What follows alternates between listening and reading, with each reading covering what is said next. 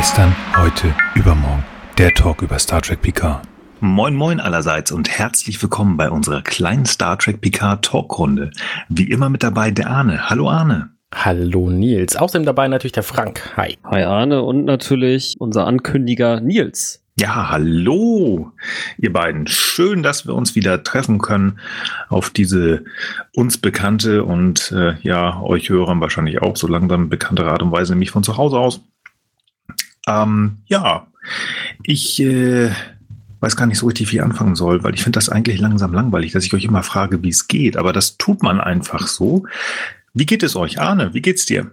Mir geht's hervorragend. Du, wir sind ja jetzt gerade auf einem wöchentlichen Turnus und ich finde das ganz geil, weil wir jetzt äh, äh, endlich mal ein bisschen vorankommen. Gesundheitlich geht's mir super. Das ist schön. Und, und dir, Frank? Mir ebenso und äh, ich würde sagen, dass äh, das mal, äh, das mit dem wöchentlichen Turnus ist mal einer der positiven Dinge von Corona. Äh, Versuche mir auch immer mal ein bisschen zu überlegen, äh, gibt es denn nicht auch positive Aspekte? Und äh, das äh, ist zumindest vielleicht mal einer. Ähm, ja, ja, ansonsten mir geht's auch gut. Also ich meine so so auf und ab. Ne, ich sag mal, dieses ewige drin rumsitzen hat ja immer so Vor- und Nachteile und äh, ja, heute heute besser, gestern nicht so gut, vorgestern wieder gut. Also so so auf und ab. Ne. Also eigentlich fast Business as usual. Ich finde das ganz spaßig, was du sagst. Man muss sich das positiv machen. Ich versuche das auch und ich hoffe noch immer, dass so gewisse Sachen an Corona, das klingt jetzt gemein, aber ich hoffe wirklich, dass gewisse Sachen positiv dabei herauskommen. Zum Beispiel, was ich total cool finde, bargeldloses Zahlen. Das sieht man jetzt in vielen Einkaufsläden ja. Ja, wir würden uns freuen, wenn sie vermehrt mit EC-Karte bezahlen. Finde ich klasse. Finde ich richtig super, weil ich, ich mag Geld nicht. Ich mag Geld nicht anfassen und irgendwie eine Karte drauf, drauflegen, finde ich schon gut. Aber ich bin total cool, dass ich irgendwo stehe und denke, verdammt, ich habe meine Karte vergessen. Und dann würde ich gerne mein Smartphone oder meine Smartwatch nehmen und dann bezahlen. Aber bei meiner Noch-Bank funktioniert das noch nicht. Und ich hoffe, dass die entweder in die Puschen kommen oder ich schnell möglich meine Bank wechsle. Das ist noch nicht so ganz klar. Aber wirklich, ich habe das inzwischen gemerkt, dass die Leute auch da, da besser werden. Ich habe das neulich bei einem äh, großen Discounter äh, von zwei Brüdern mitbekommen, dass ein älterer Herr stand da kurz vor mir und äh, der mag gewesen sein, also ich habe jetzt mal grob geschätzt, so Anfang, Mitte der 80er. Und der hat sich dann erklären lassen, wie er mit seiner EC-Karte bezahlt. Also der hat äh, gefühlt nie, auch nie mit seiner EC-Karte bezahlt. Und das fand ich total spannend, dass das irgendwie funktioniert. Musste erst so eine Zeit kommen. Fand ich schön. Ja. Nee, aber ansonsten geht's auch uns hier ganz gut. Ähm, ich habe ja den in Anführungsstrichen großen Vorteil, ich muss ja mindestens zweimal raus mit äh, dem Podcast von Balu. Ähm, das hält mich immer noch, äh, wenn es nicht gerade regnet, echt äh, weit oben. Das ist ganz schön. Und ja, so, meiner Frau geht's auch gut. Der Bauch wächst so langsam ein klein bisschen. Ich soll übrigens alle schön grüßen von ihr. Also euch beide und auch die Hörer. Vielen Dank. Ja, also uns geht's gut. No. Ich habe gehört, irgendwer ähm, Frank, hat, hat News in Richtung Star Trek vorzutragen. Ah, ja, und zwar, ähm, äh, äh, man munkelt, äh, äh, man weiß es nicht genau, man munkelt. Ähm, also sagen wir mal, etwas genauer munkelt man äh, äh, oder etwas äh, etwas ähm, zuverlässiger munkelt man, es soll einen ähm, Captain Pike Spin-off von Discovery geben. Also, äh, wie gesagt, ich würde auch immer noch nicht da, also ich, ich gehe mal so in die Richtung 75 äh, Prozent so, weil ähm, ich teilweise nicht genau weiß, welchen Portalen man wie stark äh, da ähm, vertrauen darf, aber beispielsweise gibt es äh, äh, gibt es Confirmed Captain Pike and Enterprise äh, äh, Start the Next Show und ähm, also es gibt verschiedene Links und einer ist der jüngste, der ist jetzt vom 16. März. Und äh, ähm, noch eine zweite Sache, und zwar wird wohl, das ist jetzt etwas weniger stark confirmed, allerdings eben in der Diskussion wohl ein äh, Picard-Spin-Off für Janeway. Also ich weiß jetzt nicht genau, ob dann in Picard Janeway vorkommt oder ob Janeway eine Picard-artige Serie bekommt. Ähm, äh, genau, aber lest es euch am besten einfach mal selber durch. Ähm, da gibt's dann die zwei, gibt's dann die zwei Links jeweils zu äh, in den Show Notes.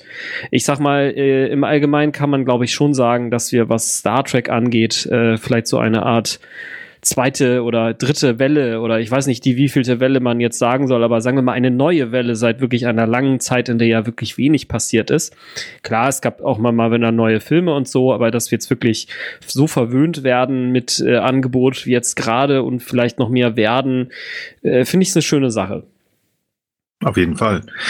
Pike wurde ja schon ähm, direkt nach der zweiten Discovery-Staffel doch ziemlich gefordert von den Fans. Also ich mache da kein Hehl draus. Ich mochte die zweite Staffel nicht so besonders, aber das war wirklich der Lichtblick.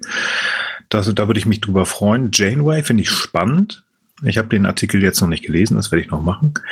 Ähm, ich weiß aber, was Michael Cabin dazu geschrieben hat, der Picard-Showrunner. Der hatte da nämlich auch mal was geschrieben. Ich hatte das ja letzte Woche gesagt, meine ich, äh, dass es möglicherweise ein, äh, ein Seven of Nine Spin-off geben könnte. Und in dem gleichen, äh, ich meine, das war das gleiche ähm, Interview irgendwo, das ich auch mal gesehen hatte, da er gesagt so, ja, Seven of Nine können er sich gut vorstellen. Janeway fand er ein bisschen langweilig. Aber mhm. er ist ja sozusagen auf dem Ast, der, ich will nicht sagen, der wird der abgesägt wird, also er sägt sich ja selber ab, er geht ja, zumindest vom Showrunner-Posten weg würde ich mal sagen, warten wir ab. Es ist auf jeden Fall immer schön alles, wo Star Trek dran steht, ist gut, auch wenn wir nicht mehr drüber sprechen. Und mit Picard sind wir auch noch nicht durch. Ich zumindest habe mein endgültiges äh, Ergebnis sozusagen zu diesem ähm, zu dieser Serie noch nicht gefasst. Habt ihr sonst noch was zu erzählen? Also Arne, du vielleicht? Äh, nur um nochmal auf dieses be kontaktlose Bezahlen zurückzugehen. Ja. So Bargeld ist bei mir inzwischen Mangelware geworden, weil man braucht es ja ab und zu doch, um zum Beispiel Bringdiensten Trinkgeld zu geben. Und ich habe einfach keins mehr und ich krieg auch keins, weil ich bezahle irgendwo mit Bargeld und krieg keins zurück. Ich habe, also ich kann mir von der Bank jetzt zwar Scheine holen, aber das ist nicht das Bargeld, was ich so einem ähm, so einem Bringdienstmenschen bringen hm. geben würde. Ähm, ja, weiß ich nicht. Also das ist, schon, das ist ein ungelöstes Problem, glaube ich da, ich bin, bin, mir ganz sicher, dass bestimmt auch äh, unsere hochheiligen Politiker in Berlin uns zuhören. Schaut da mal über den Tellerrand. Ähm, ich arbeite ja in Dänemark und die Dänen haben ein total cooles System, das heißt Mobile Pay. Da gibst du deine Telefonnummer ein und dann sagst du, ich überführe dir jetzt eine 5 Mark. Ja. Das geht. Das, das ist, in anderen Ländern das ist ein geiles System. Ja, in, genau. Äh, in China und ähm, in Ghana zum Beispiel läuft das auch quasi nur so. Ja, genau. Mhm. Nur hier nicht. Ähm, wo man sagt, so, es gibt, glaube ich, von irgendwelchen Großbanken mit irgendwelchen komischen S als, äh, also kann man sagen, von der Sparkasse, die haben dann ein System, das sich nicht durchgesetzt hat. Äh, PayPal auch nicht viele. Vielleicht kommt da tatsächlich durch diese Krise irgend sowas. Das wäre echt ganz schön. Ich sehe das Problem, das du hast, und ich finde es auch doof. Ich finde das schön, wenn man direkt vor Ort bezahlen kann. Wollen wir loslegen, sonst mit der Folge? Ach nö. Jo. Nö, gut. Arne. Ja, Quatsch. Äh, wir wollen heute uns anschauen die achte Folge der ersten Staffel Star Trek Picard, die da hatte Uraufführung am 13., nein, am 12.03.2020 auf CBS All Access und die hieß Broken Pieces, Bruchstücke hier bei uns am 13.03.2020 in Amazon, auf Amazon Prime. Wir werden wie immer die Folge komplett auseinandernehmen. Das heißt, wer sie noch nicht gesehen hat, sollte sie sich jetzt anschauen oder für immer schweigen und damit die Bühne freigeben für Arne, der sie uns jetzt zusammenfassen wird. Genau. Rückblende. Nepente. Kestra erzählt Soji, sie könne Picard als Vertrauten haben.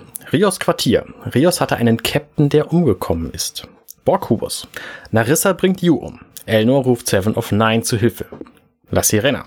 Das MHN erkennt den Mord von Jurati an Maddox.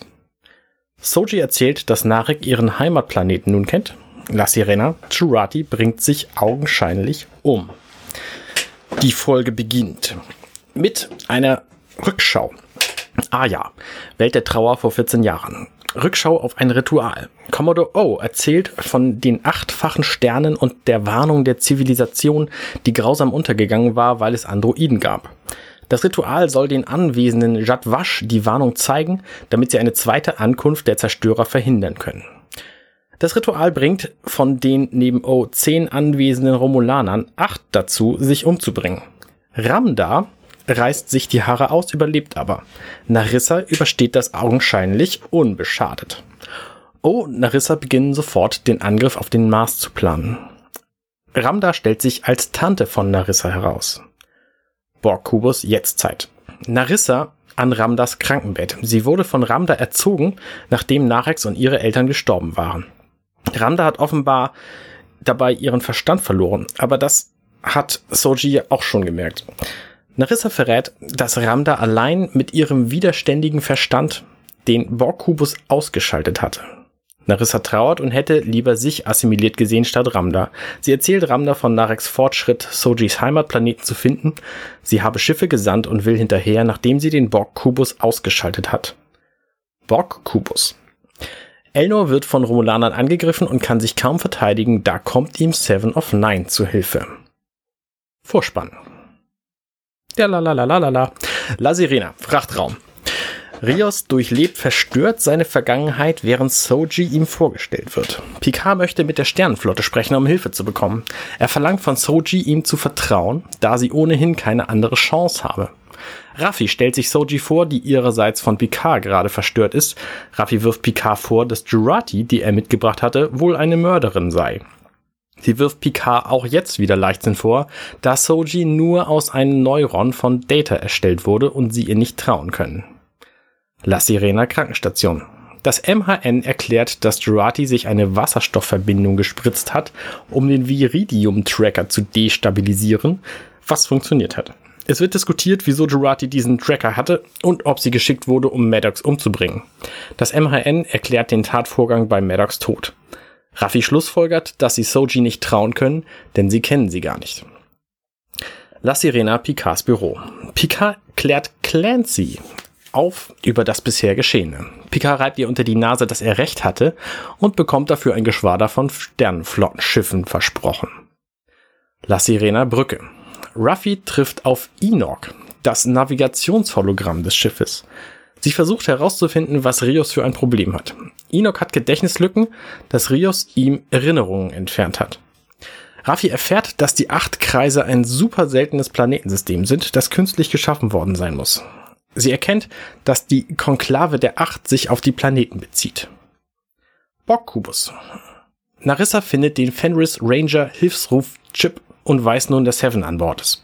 Seven und Elnor gehen in die Königinnenzelle, wo Seven den Kubus zu übernehmen versucht und ihn aktiviert. Narissa ist verwirrt und überlegt, wie sie die restlichen Borg-Drohnen töten kann. Luftschleusen öffnen scheint der sinnvollste Weg zu sein. Sie selbst will die XBs umbringen. Der Borg-Kubus wird daraufhin von sehr vielen Borg-Sonden repariert. La Sirena Gemeinschaftsbereich. Picard und Soji unterhalten sich beim Essen. Soji ist nicht klar, was sie will, weil sie nicht weiß, wo ihre Ideen herkommen. Picard versucht sich in sie hineinzudenken, aber das funktioniert nicht sehr gut. Er sagt ihr, sie habe die Vergangenheit um ihre Erschaffung, die wahr sei und die sie herausfinden könne. Er erzählt ihr von Data. Picard habe Data geliebt, Picard habe immer an Data geglaubt und ihm immer zur Seite gestanden, wenn sinnvoll. Soji sagt, Data habe Picard geliebt. La Sirena, Maschinenraum. Ruffy trifft auf Ian, das technische Notfallhologramm mit schottischem Akzent, der im Deutschen eher nach zwei Fischstäbchen im Mund klingt. Ian weiß offenbar, dass Rios Soji von irgendwoher kennt, aber weiß nicht warum. Ruffy bestätigt bei ihm, dass das achtfache Sternensystem künstlich sein muss. Als Aufmerksamkeitsfänger für eine mögliche Warnung. La Sirena, Ruffys Quartier. Sie verlangt Alkohol, bekommt aber keinen aus dem Replikator ihrer eigenen Entscheidung nach, wie ihr das Gastfreundschaftshologramm in Erinnerung ruft. Es sagt, dass Ruffy mit Rios reden solle. Sie erfährt, dass die fünf Hologramme alle mit Rios in Verbindung stehen und verschiedene Teile seiner Persönlichkeit widerspiegeln, neben ihrer jeweiligen Hauptfunktion. Doch Rios hat nach dem Initialscan Löschungen vorgenommen. La Sirena, Rios Quartier. Rios hat gesoffen. Er kramt in einer Kiste mit Memorabilia, in der auch seine alte Uniform und ein Bild von ihm und dem alten Captain der Ibn Majid, Alonso van ist. Und auch ein Bild von Soji. Zwischendurch schickt er Ruffy weg, die mit ihm reden will. Borg-Kubus Königinnenzelle. Seven plant mit Elnor den Kubus zu reaktivieren. La Sirena Picard-Büro. Ruffy hat die fünf Hologramme versammelt, um mehr über Rios zu erfahren. Emmett, Ian, Enoch und die zwei anderen. Das Mädchen, das Rios kannte, hieß Jana. Van der Meer habe sich umgebracht, Rios habe danach einen Zusammenbruch gehabt und sei dadurch aus der Sternenflotte verwiesen worden. Mehr erfährt sie nicht, aber die Szene ist amüsant. Das Sirena Krankenstation. Jurati wacht auf und fragt, ob sie noch verfolgt werden. Picard offenbart ihr, dass sie alle von ihrem Mord wissen und sie sich auf Deep Space 12 verantworten muss. Die Beweggründe sind immer noch nicht klar. Jurati erzählt von Commodore O und der Gedankenverschmelzung und der folgenden Fremdbestimmung. Nun glaube sie an die Hölle. Die Vision von O war nicht selbst erlebt, sondern tradiert. Sie waren vor künstlichem Leben und der Ankunft von Sepp Chenep, der Zerstörerin Soji. La Sirena, Rios Quartier. Ruffy kommt herein und Rios und sie besprechen seine Vergangenheit. Rios hat in ihm einen Vater gesehen, der jedoch plötzlich zu einem Mörder wurde. In mehreren Schnitten kommen nun ein paar Szenen durcheinander. Krankenstation. Jurati ist begeistert von Soji. Sie bewundert die Schönheitsflecken und alle menschlichen Eigenarten. Soji fragt, ob sie eine Person sei, doch Jurati ist ratlos. Rios Quartier. Rios erzählt die Geschichte von der Begegnung mit zwei Androiden, die Wandermeer von der Sternenflotte zu töten befohlen wurde, was dieser dann tat, weshalb er sich danach selbst richtete.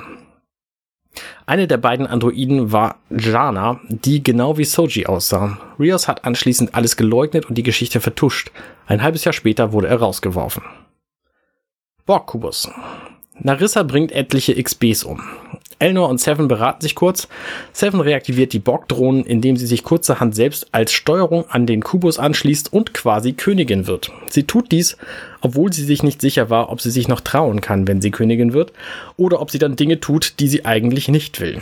Narissa öffnet daraufhin die Schleusen und die gerade reaktivierten Borg-Drohnen werden nach draußen geblasen. La Sirena. Jurati wird von Soji zu Picard, Ruffy und Rios in den Gemeinschaftsbereich gebracht. Sie scheint geläutert und einsichtig, da sie nun das Funder Soji kennengelernt hat. Sie will sich stellen, sobald sie Gelegenheit bekommt. Sie bedauert, ihre kürzlich gewonnene Familie so hintergangen zu haben. Ruffy beginnt, gemeinsam tragen aber alle die Geschehnisse um die Mahnung und die Sonnen und Jana und den Jadwash zusammen. Begonnen hat die jüngste Geschichte mit Nunien Tsung, der die Romulaner dazu brachte, O als Spion in die Sternenflotte zu bringen, die dann den Angriff auf den Mars plante und durchführte. Vor neun Jahren gab es den Ibn Majid-Zwischenfall. Seitdem suchten die Jadwash nach der Welt und nun haben sie sie gefunden durch Soji. La Sirena Brücke. Soji kapert das Schiff und blockiert die Brücke. Sie plant eine Reise durch das Transwarp-Netzwerk der Borg zu ihrem Heimatplaneten, ohne genau zu wissen warum. Rios benutzt einen geheimen Zugangsgesang, um doch zur Brücke zu gelangen. Rios lässt sich breitschlagen, trotz der Gefahr der Reise für das Schiff, und beginnt die Reise zum Planeten. Borg-Kubus. Alle Romulaner verlassen den Kubus und fliegen auf vielen Schiffen zum Planeten. Aber Narissa wird von XBs überwältigt und bleibt. Seven und Elnor haben den Kubus für sich. Seven sagt, Annika habe noch etwas zu erledigen und lässt sich frei. Die La Sirena fliegt im Warp, während Picard eine alte Geschichte erzählt, wie sehr er die Stille auf einem Raumschiff mag und dass er Fanda mehr flüchtig kannte. Denn seine aus Tapestry bekannte Freundin Martha Botanidis war Vandermeers Captain. Vandermeers Beweggründe zu seinem Mord sind immer noch nicht klar, aber er war wohl ein guter Mann, der betrogen wurde. Das Verbot der Androiden war schon Betrug, denn der Grund dafür war Angst, was falsch ist. Die Vergangenheit sei zwar passiert, aber die Zukunft stehe noch nicht fest. Aufgeschlossenheit und Optimismus und Neugier sind die Werkzeuge der Menschen. Romulaner hingegen haben nur Geheimhaltung und Furcht. Sie kommen am Transwarp-Knotenpunkt an und fliegen unter epischen Klängen hinein, verfolgt von Narek. Cliffhanger zur End-Doppelfolge. Bam. Ja, sehr gut. Äh, ich habe tatsächlich nur eine kleine äh, ähm, ja, einen kleinen Einwurf sozusagen, aber das hast du am Ende ja selber gesagt. Erst nach dem Gespräch zwischen Rios und Picard fliegen sie in den Transwarp-Kanal, oder ja genau, Transwarp-Kanal ein. Davor sind sie im normalen Warp, aber das ist egal. Ja, also die beginnen halt diese Reise dahin, das ist neun Stunden entfernt so. Genau. Ja. Genau. Und dann ist mir aufgefallen, dass du was mit Blasen zu tun hast, aber sonst sehr schön. Naja, sehr schön. Das war klar, warum ich das gesagt habe, oder? Natürlich, weil nein, natürlich, weil draußen kein Luft und Luft rausblasen. Logisch. Das war eine Reminiszenz an Datas Erklärung in der dritten Folge von Star Trek TNG. Dritte? Nee, siebte, glaube ich. Ey. Wo er nämlich, ähm, wo Wesley das Schiff übernimmt als kommissarischer Captain und oh ja. Data daraufhin sagt, die Leute sind durch die Luftschleuse nicht rausgesogen worden, sondern rausgeblasen, Blasen, weil ja. die Luft, die drin ist, sie einfach mit rausträgt, weil die Luft natürlich dahin ist, will, wo keine ist. Ist das nicht tatsächlich sogar die dritte? Kann Ich glaub, sein, du ich weiß es gar nicht. Ich bin dann Jedenfalls, äh, ja. Genau, wir wollen die achte PK-Folge auseinandernehmen. Mhm. Sehr schön. Previously on. Ich muss dazu sagen, ich war echt genervt, dass ich Hughes Tod nochmal sehen musste. Hm, okay. Ist klar, das muss man den Leuten nochmal zeigen, aber ich fand, ich, ich war genervt. Also es ist ein Tod, den ich irgendwie doof fand. Das fand ich blöd. Ich fand es blöd, das nochmal zu sehen. So, jetzt raus. Zustimmung. Ich habe mich ge gewundert bei dieser Rückblende, ähm, dass sie das tatsächlich immer noch machen, weil da ist inzwischen unfassbar viel passiert und ähm, es ist einfach extrem schwer, das alles zusammenzufassen. Deswegen sind es halt auch quasi nur ein Wortszenen, so, also, also ein Satzszenen. Irgendjemand sagt was, dann wird weggeschnitten. So, das war halt am Anfang Mhm. total anders. Da konnte man dem Ganzen noch folgen und da war also in der Rückblende zur zweiten oder dritten, vierten Folge so, das war halt alles noch, noch viel überschaubarer und jetzt ist alles, alles so viel schon. Ähm, Ja, ich bin froh, dass sie da nicht noch irgendwie in die erste und zweite und dritte Folge auch noch zurückgesprungen sind, Teilen. Also, pff, ja, in Ja. der Tat, ja. Keine Ahnung. Also, das habe ich, glaube ich, ganz am Anfang schon gesagt. Ich glaube sogar in der zweiten Folge. Ich persönlich bin kein großer Fan von diesem Previously On. Ich habe deine, deine, deinen Erklärungsversuch, dass das ja Sinn macht, wenn du irgendwo in der 46. Staffel PK bist und du willst nochmal auf die erste Staffel zurückgehen. Ja, okay, aber ich bin halt trotzdem kein Fan und will gerade auch aus den Gründen, weil es manchmal echt so ein bisschen, okay, was? Naja, okay. Aber ansonsten fand ich jetzt nichts außergewöhnlich äh, an dieser Geschichte. Wir wissen wieder ein paar Kleinigkeiten. Ich würde ganz gerne auf die Aya-Welt der Trauer oder Aya, Welt der Trauer reisen. Ja, ja. Kommt ihr mit mir? Sehr schön. Ist euch aufgefallen, dass der Nebel ganz am Anfang äh, sehr dem Nebel ähnelt, durch den die 1701D fliegt in der ersten Folge? Ja, ja, das Nein. ist mir tatsächlich Ja. aufgefallen. Ich finde, es sieht auch, also es erinnert mich auch an die, an den Vorspann. Aber da bin ich mir gerade nicht sicher, ob der tatsächlich auch so aussieht. Das weiß ich nicht. Aber wie gesagt, ich habe nochmal nachgeguckt, also Vorspann nicht, aber ich habe an die erste, die erste Folge nochmal gedacht, so, oh ja, cool. Kommt die Enterprise? Nein, kam sie nicht. Mhm. Sondern Commodore O erzählt uns was über Vormütter, Ja. die irgendwann dahin gereist sind und da hat sich mir eine Frage gestellt. Und das soll jetzt bitte, bitte, bitte nicht so klingen, als wäre ich hier ein Shovi. Absolut nicht. Ne? Ich glaube, das haben wir mehr als einmal rausge rausgestellt, dass wir alle drei ähm, unsere und alle Frauen wirklich hochhalten. Und ähm, ne? also wenn das alles Frauen sind bei den Satwasch, wie wir auch gleich sehen, da stehen in diesem Kreis nur Frauen. Was hat dann Narek da zu suchen? Narek ist einfach Das der hat mich- Bruder von Narissa. Das Sie heißt, die hat ihn einfach Ramda. mitgezogen. Das klang jetzt so. Haus von Ramda. Ja, ich weiß es nicht, weil es klang für mich irgendwie so, als wäre er was ganz Wichtiges und hast du nicht gesehen. Also das heißt, die ganzen Typen auf dem Borg-Kubus haben vor ihm nur Angst, weil sie Angst vor ihr haben. Äh, ja, entweder Hm. das oder äh, ich meine, es kann ja auch sein, dass die die Initiationen immer nur für Männer und nur für Frauen machen, ja. Und das ist halt nur eine Fraueninitiierung oder so. Aber ich finde es ein guter Punkt. Mir ist das ehrlich gesagt überhaupt nicht aufgefallen. Ich habe da irgendwie überhaupt nicht drüber nachgedacht, dass zumindest in diesem Kreis ja echt nur Frauen standen. Das, äh, Das, kann ich ja sagen. Also ich finde das schön, dass du das schon sagst, dieser, dieses Initiationsritual oder whatever. Das habe ich nämlich auch da stehen. Das hätte ich jetzt auch noch erklärt. Das kann gut sein, dass gerade in der Klasse 2384 waren es halt nur zehn Frauen, die es geschafft haben. Die Männer waren zu dumm. Keine Ahnung. Ja, das würde ich auch genau. noch unterschreiben auch von sein, mir ja. aus. Aber O sagt halt ganz am Anfang ganz klar Vormütter. Ah, und äh, das ja. war so, wo ich so meine Ohren. Hm. Ich, äh, sie sagt auch im Englischen halt Foremothers, meine ich. Ähm, Mhm, also es wird halt auf die. Mütter. Was Hm. ich interessant finde, weil ähm, ich mag Geschichten, wo es auch um Matriarchate geht. Aber es war so, hm, gut, also entweder sind die Jungs dann wirklich nur, die laufen mit und ähm, unser lieber kleiner Narek hat wirklich einfach nur Glück, dass äh, seine Schwester so eine ganz wichtige Sadwasch ist. Ich fand es halt nur komisch. Und als Laris und Jaban am Anfang von denen erzählt haben, hatte ich es auch anders verstanden. Aber gut, das ist halt nur das, was mir direkt am Anfang halt aufgefallen ist. Also wenn das tatsächlich alles Judd Wasch sind, die wir bislang als Kontrahenten hier gesehen haben, weil die Romulaner, die da auf äh, Picards Anwesen aufgetaucht sind und die auch äh, Dash am Anfang umgebracht haben, das waren alles Männer. Eben. Eben Mhm, sind das, guter das ist Punkt, halt, ja. das geht in die Frage rein. Sind das Jadwasch oder sind das Fußvolk oder sind das Tal Shiar? Es kann aber gut, also ich kann mir Seite- gut vorstellen, dass das tatsächlich so Fußvolk ist, weil Narek wird ja von Narissa auch sehr belächelt und immer bevormundet Mhm. und so, ähm, dass er auch einfach so eine Rolle hat und versucht da irgendwie rauszukommen, ähm, Mhm. indem er, also hat er ja jetzt quasi geschafft, indem er rausgekriegt hat, wie diese, wie diese Welt ist, heißt und wo sie ist. Nee, wie sie heißt nicht, aber wo sie ist zumindest.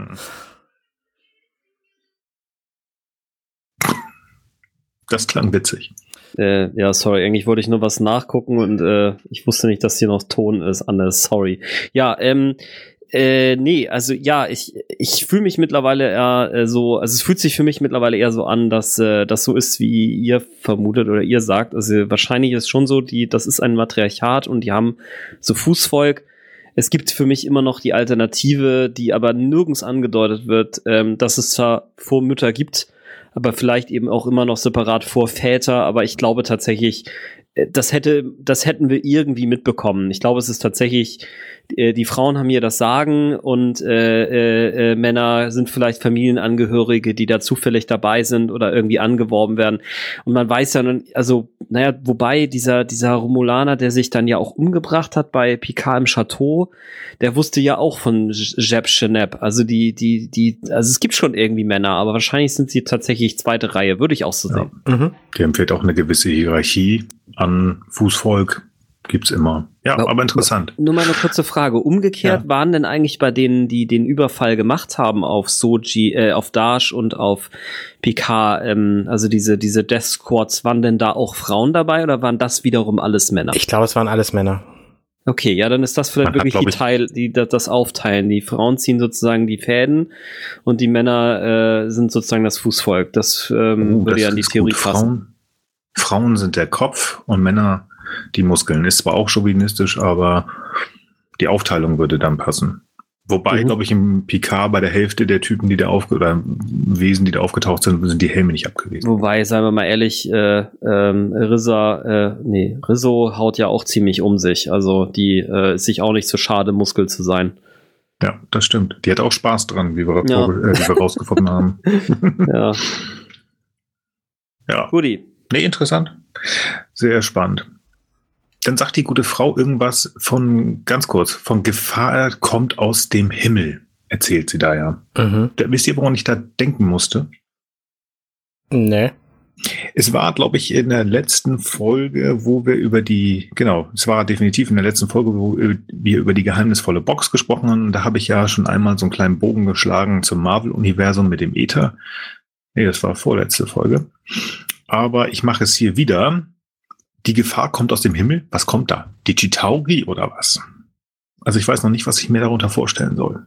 Das klang so sehr ui. Ich bin gespannt, was sie uns da verkaufen wollen. Oder ob das einfach wieder so ein, äh, da ist was und äh, wir gehen da nicht weiter drauf ein. Ich fand es auf jeden Fall witzig. Und ich wollte die Chitauri einfach mal aussprechen. Ja, ansonsten habe ich relativ viel jetzt hier stehen zum Initiationsritual, habe mich da relativ weit aufgehangen, ähm, aber das haben wir auch schon grob gesagt. Ich glaube, du hattest was gesagt, Arne, dass bei diesem Ritual, nachdem sie da diese komische fancy Reling angefasst haben, dass sich acht von denen getötet haben. Soweit ich das sehe, sind ja nur zwei Überlebende neben Commodore O da, nämlich Ramda, von der wir ja später wissen, dass sie noch lebt, ähm, und eben Narissa, die da rumsteht, als sei nichts passiert in ihrer bitchigen Art.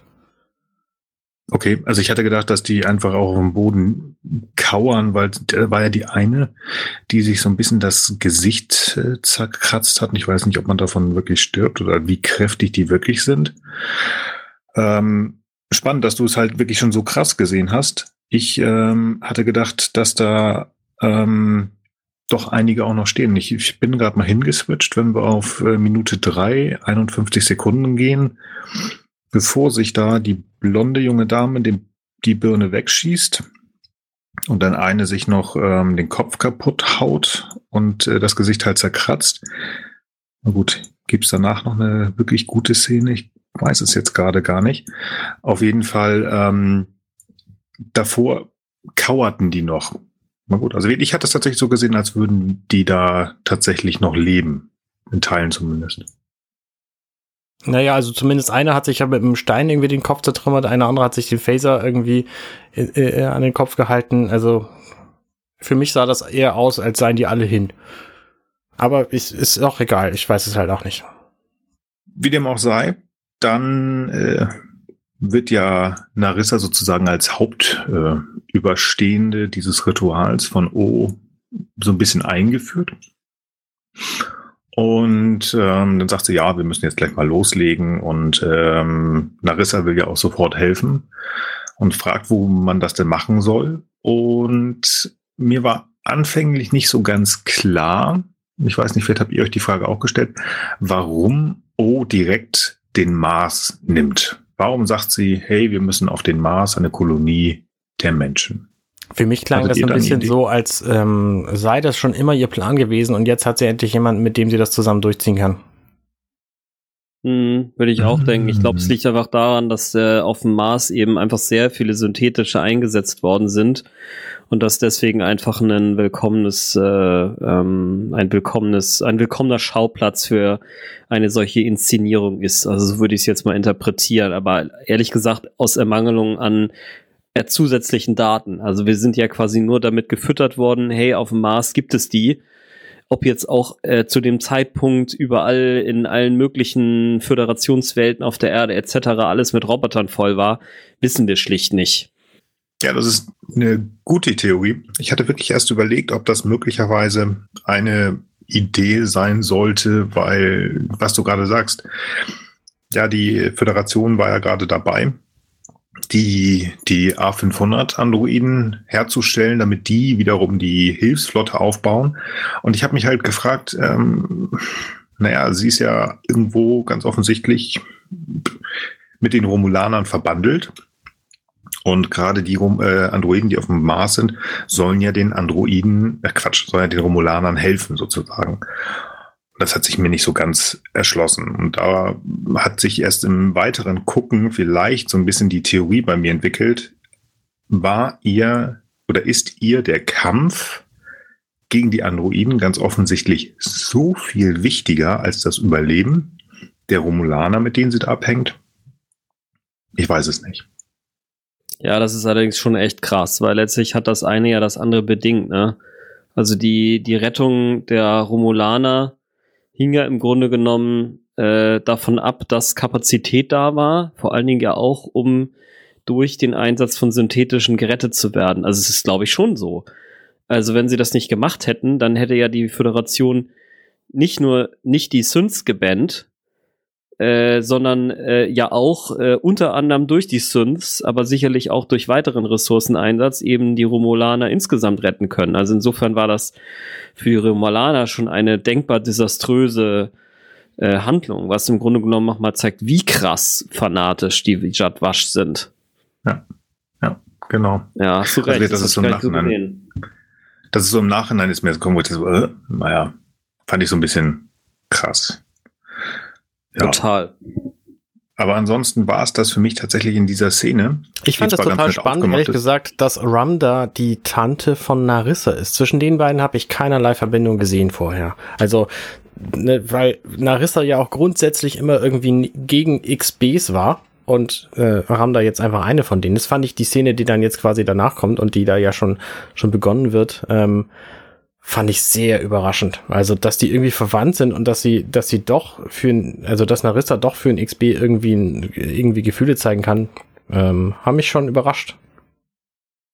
Absolut, absolut. Gerade auch in der nächsten Szene dann, wo Ram da ja auch erklärt, nee, Quatsch, wo Narissa Ram dann nochmal erklärt, dass sie sie aufgenommen hat, also Narissa und Narik nach dem Tod ihrer Eltern. Also sie hat sich ganz offensichtlich relativ lange auch um die beiden Kinder gekümmert. Das heißt, so jemand ist ja eigentlich auch doch nah. Hätte ich auch nicht gedacht.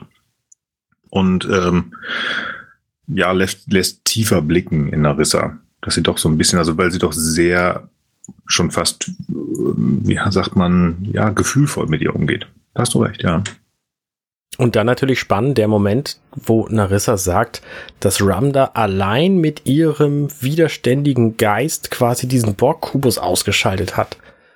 Das fand ich sehr interessant, weil ich finde es einfach plausibel. Ich habe da vorher nicht drüber nachgedacht, aber in dem Moment, wo sie diese Vision gesehen hat, die ja quasi volle Lotte gegen Androiden ist und alle künstlichen Intelligenzen und so, wo ja die Borg auch irgendwie zugehören, ähm, kamen die Borg einfach mit diesem Wissen nicht zurecht und sind dann kaputt gegangen. Das fand ich irgendwie spannend. Hm, so habe ich es nicht gesehen. Ich hatte es eher gedacht, dass Ramda durch das, was sie gesehen hat, so ein bisschen gaga geworden ist. Also, dass sie in, in eine Art Wahnsinn halt verfallen ist, dann assimiliert worden ist und dann mit ähm, sozusagen dieser Wahnsinn, den sie in sich trug, dann den, den Kubus infiziert hat. Sozusagen. Hab ich auch so verstanden, ja. Aber hm, ich finde die okay. Idee spannend, dass sie sozusagen das so ein bisschen mehr ähm, gesteuert gemacht hat. Finde ich interessant, die Idee. Nee, gesteuert gar nicht, weil das einfach in ihrem kompletten. Wesen drin ist, dass sie diese künstlichen Lebewesen aller Art irgendwie verachtet. Mhm. Weil es war ja, ja auch gesagt worden, dass dieses Schiff das erste Romulaner-Schiff ist, was assimiliert worden ist. Möglicherweise ist es bei anderen Romulanern auch der Fall, also wäre es auch der Fall gewesen. Aber es war jetzt einfach bei ihr so. Na gut, das war die Aussage von Hugh, der gesagt hat, soweit er weiß. Und da hatten wir ja schon herausgefunden, dass es nicht der Fall ist. Ich bin mir nicht sicher, ob Weil die Macher der Picard-Serie das wussten. Hm, guter Punkt. Guter Punkt. ähm, ja, gut, aber passt trotzdem. Also ich finde die Idee auch, finde die auch nicht schlecht. Was ich eher so ein bisschen schlecht finde, kommt, also es ist auch in diesem Gespräch, dass äh, Narissa Denya sich so ein bisschen distanziert von Ramda und ähm, erst noch relativ liebevoll sagt, ja, ich hätte es sein sollen, sagt dem Motto, ach, dann wärst du noch äh, völlig in Ordnung und es wird dir gut gehen. Und dann sagt sie, ich wäre ein besserer Borg gewesen und rezitiert dann halt Resistance is futile. Widerstand ist zwecklos. Und das, das ist doch genau so die gleiche Gedanken. Aussage. Als welche? Sie sagt quasi, sie wäre ein besserer Borg gewesen. Mhm. war kein guter Borg, was für die Borg total schlecht war. Und die Borg hätten lieber sie genommen, weil sie sich viel besser hätte einfügen lassen. Sie hätte mhm. viel besser assimiliert okay. werden müssen, werden können und wäre nicht so stark gewesen. Das ist ihre Aussage. Ach so. Ja, ich hatte das so ein bisschen verstanden in, in der Hinsicht, dass ähm, sie sich schon fast als Königin gesehen hat, weil sie eigentlich viel besser aussehen würde als Königin oder was weiß ich. Also wieder so ein bisschen von dieser arroganten Art und Weise, die sie von oben herab, äh, herab hat. Also sie ist eigentlich immer die bessere, was sie auch ja. gerade ihrem Bruder gegenüber. Okay, so habe ich es überhaupt okay, nicht gesehen. Das. Dass sie das glaubt, glaube ich trotzdem. Ähm, ja. Spannend. Finde ich super. Also, dass also, sie arrogant ist und sich in allem für besser ja. hält. also ich finde das wirklich sehr interessant, ähm, wie du das gesehen hast, Arne, weil ich über, auf diese Art und Weise nie darüber nachgedacht habe. Also finde ich sehr, sehr spannend, die Herangehensweise. Finde ich gut. Ich weiß nicht, für mich war das so offensichtlich, weil das gerade in dieser, in dieser Stimmung, die sie da ist, ähm, passt es einfach, dass sie sagt, naja, also hätten wir mal lieber die Borken mich genommen, weil das wäre für sie viel besser gewesen, weil ich sie nicht kaputt gekriegt hätte. Ja, genau. Mhm. Ich hatte halt gedacht, das passt einfach nicht zu Narissa. Sie ist da schon, streichelt so ein bisschen ihre Tante. Da, da zeigt sie ja schon relativ viel Gefühl und mehr passt meines Erachtens nicht zu ihr. Also deswegen hatte ich gedacht, jetzt schwankt sie wieder um und ist halt wieder die typische Narissa. Hallo, guckt mich an, ich bin hier die große, große Sadwasch. Aber deswegen sage ich das, finde ich super interessant. Hätte ich nicht gedacht. Mhm. Cool. Ja, dann sehen wir, glaube ich, ähm, Elnor das erste Mal wieder, ne? Mhm. Der sich so ein bisschen versteckt ähm, und ich glaube auch gefangen, nee, gefangen, wird er gefangen genommen? Oder ist das. Ähm, ja, kurz davor, ne? Er wird halt erst von, ja, so einer, von so einer Bombe ge getroffen und dann wird er angegriffen und dadurch, dass er eben geblendet worden ist von der Bombe, kann er kaum noch kämpfen und wird dann übermannt fast und dann kommt eben Seven of Nine rein und ballert sich erstmal den Weg frei. Da mal eine Frage allgemein. Das ist jetzt nicht nur in dieser Szene, weil diese, da ist halt diese, diese komische Blendgranate. Wir haben es hier mit bösen, bösen Buben zu tun, angeführt von Narissa. Und das hat man in vielen anderen Serien oder Filmen auch. Böse Buben, die Böses tun. Und die schmeißen erstmal so eine Blendgranate da ein, weil sie den kleinen Jungen da platt machen wollen. Warum schmeißen die eine richtige Granate da rein? Äh, Keine Ahnung. Äh, Ähm, äh, ähm, ähm, äh, oh, oh, guck mal draußen, Böse- ein Vogel. ah, böse Menschenlogik. Mr. Bond, ich verlange von Ihnen, dass Sie sterben, aber zuerst ja. erkläre ich Ihnen in aller Ausführlichkeit diesen Plan, damit Sie genug Zeit haben, sich zu befreien. Ich habe verstanden. Gut. Ja. Ende der Frage. Und er hat ein. Schwert und sie gehen nicht mit Phasern auf ihn los und greifen ihn auch einzeln an. Also das ist so typische böse Menschenlogik hier. Alles klar, gut. Okay. Ich dachte, da kommt irgendwas ähm, total Schlaues, weil ihr vielleicht böser denken könnt als ich. Nehme ich so hin. Alles gut. Ich habe aber noch eine doofe Frage. Seven rettet ihn ja, was ich total toll finde, und Seven ist da und das konnte man sich auch schon fast so ein bisschen denken. Wie kommt Seven auf diesen Kubus drauf? Ist da Open Ship oder was? Wie, Musst du genau eine wie Elnor. ziehen und kommst drauf? Achso. Genau wie. Elnor. Es ist einfach. Ähm, Die, geht- die hatten da gerade Tag der offenen Tür. äh, So ist nee, das halt. nein, pass auf, die haben einfach so ein Loch gefunden. Ähm, das nennt sich Plothole. Und da sind sie einfach rein. Ja, ich würde jetzt mal Oh. sagen, also bei Elnor ehrlich gesagt fand ich es schon reichlich strange. Ähm, wobei, äh, vielleicht ist es auch irgendwie wieder auf, ähm, auf Raffis äh, äh, Borg Maschinencode Analytics Skills zurückzuführen. Und ehrlich gesagt, bei ähm, bei äh, äh, äh, Seven of Nine habe ich mich ehrlich gesagt nicht gewundert. Ich meine, die ist selber ein XB. ja. Äh, ich könnte mir einfach vorstellen, dass die mit der Technik und oder den Schutzmechanismen einfach doch noch eine ganze Ecke natürlicher umgeht als jeder andere. ja, das habe ich auch vermutet, weil sie ja auch später dann einfach dieses Borgschiff kapern kann, ohne dass Mhm. es irgendwelche Schwierigkeiten macht. Mhm. Hm, hm. Okay, okay. Okay. Ich nehme beide, ich nehme beide Sachen. Ich habe, wie gesagt, ich habe zu dieser Folge, ich finde die gut, das kann ich schon mal sagen, aber ich habe da viele Fragen. Dann müsst ihr mir das heute mal so ein bisschen entschuldigen, dass ich da ein, zwei doofe Fragen stelle, weil ich dachte, was? Irgendwelche Dienstgrade, die da hin und her geschmissen werden, da frage ich heute schon gar nicht mehr nach. Also das ist aber, musste mal raus. Ja, ich habe mir schon den Ja, ganzen Entschuldigung. Katalog von Antworten aufgeschrieben für die, für die Fragen, die du nachher Das dann ist sehr gut, sehr gut. Dann hat sich das ja gelohnt, dass ich meine Schwadron an äh, Resurgent zu dir geschickt habe. Jo. Gut. Ich finde es ganz spannend, dass sie, umarmen. dass sie, äh, genau, dass sie sich jetzt umarmen und Elnor so auf sie zustürmt, weil er sich endlich freut. Also, ne, das, das verstehe ich so. Ähm, sie fragt aber, wo ist You? Kriegt keine Antwort und da wird nie wieder drüber gesprochen. Und sie braucht aber, braucht aber kein, keine Konsolidierung für, für diesen Moment so, weil sie ist einfach hart genug und kann das einfach so hinnehmen, dass er jetzt plötzlich nicht mehr da ist. Das fand ich schwach. Ich weiß nicht, ob das nicht sogar nochmal, während wir denn den Vorspann sehen, dass die beiden dann sich nochmal beim Käffchen ins Borgcafé setzen und er ihr das erzählt. Äh, Mhm. der, er sich einfach nur mal freut, dass ähm, sie da ist und ähm, Elnor ist ja nun mal extrem, extremst naiv. Ich meine, er spielt und fühlt sich ja als großer, mächtiger Kalankai, aber irgendwie ist er irgendwo noch so ein bisschen ein Ja, klar. Jugendlicher. Ja, klar. Kopf her. Ja, und jetzt kommt halt die Amazone und so, ey, ich bin hier, ich helfe dir jetzt. Ich glaube, da wird auch ich irgendwie stehen so, okay, Steffen, ich brauche jetzt erstmal eine Umarmung. Ähm, und was sie fragt, das hat, kriegt er, glaube ich, gar nicht mit, das, das klären die später. Außerdem ist ihr das, glaube ich, auch klar. Und ihren Zusammenbruch, den äh, wollte man uns nicht zeigen, der, ähm, dass sie da mal kurz ein Tränchen verdrückt. Das ist wahrscheinlich während des Vorspanns oder so. Ja. Oder Vielleicht. sie nimmt einfach auch diese Umarmung als Trost, wer weiß. Das kann auch sein. Ja, genau. Ja. Die La Sirena. Finde ich einen geilen Anfang. Dieses, ähm, die, die, die, diese, diesen Effekt, dass ähm, wir eigentlich so ein bisschen in, in Rios Kopf sind und alles wie durch so einen Wasserfilter hören und gar, eigentlich gar nicht so richtig so, sondern nur so ein bisschen irritiert glotzen. Das kann doch nicht wahr sein. Wer ist sie denn? Ähm, Soji ist ja auch ähm, sehr, wie heißt das, sehr scharf gestellt und Picard schon fast so ein bisschen verschwommen. Finde ich super gemacht. Also sieht, er sieht echt aus, als hätte er einen Geist gesehen. Mhm. Grandios gespielt. Mhm.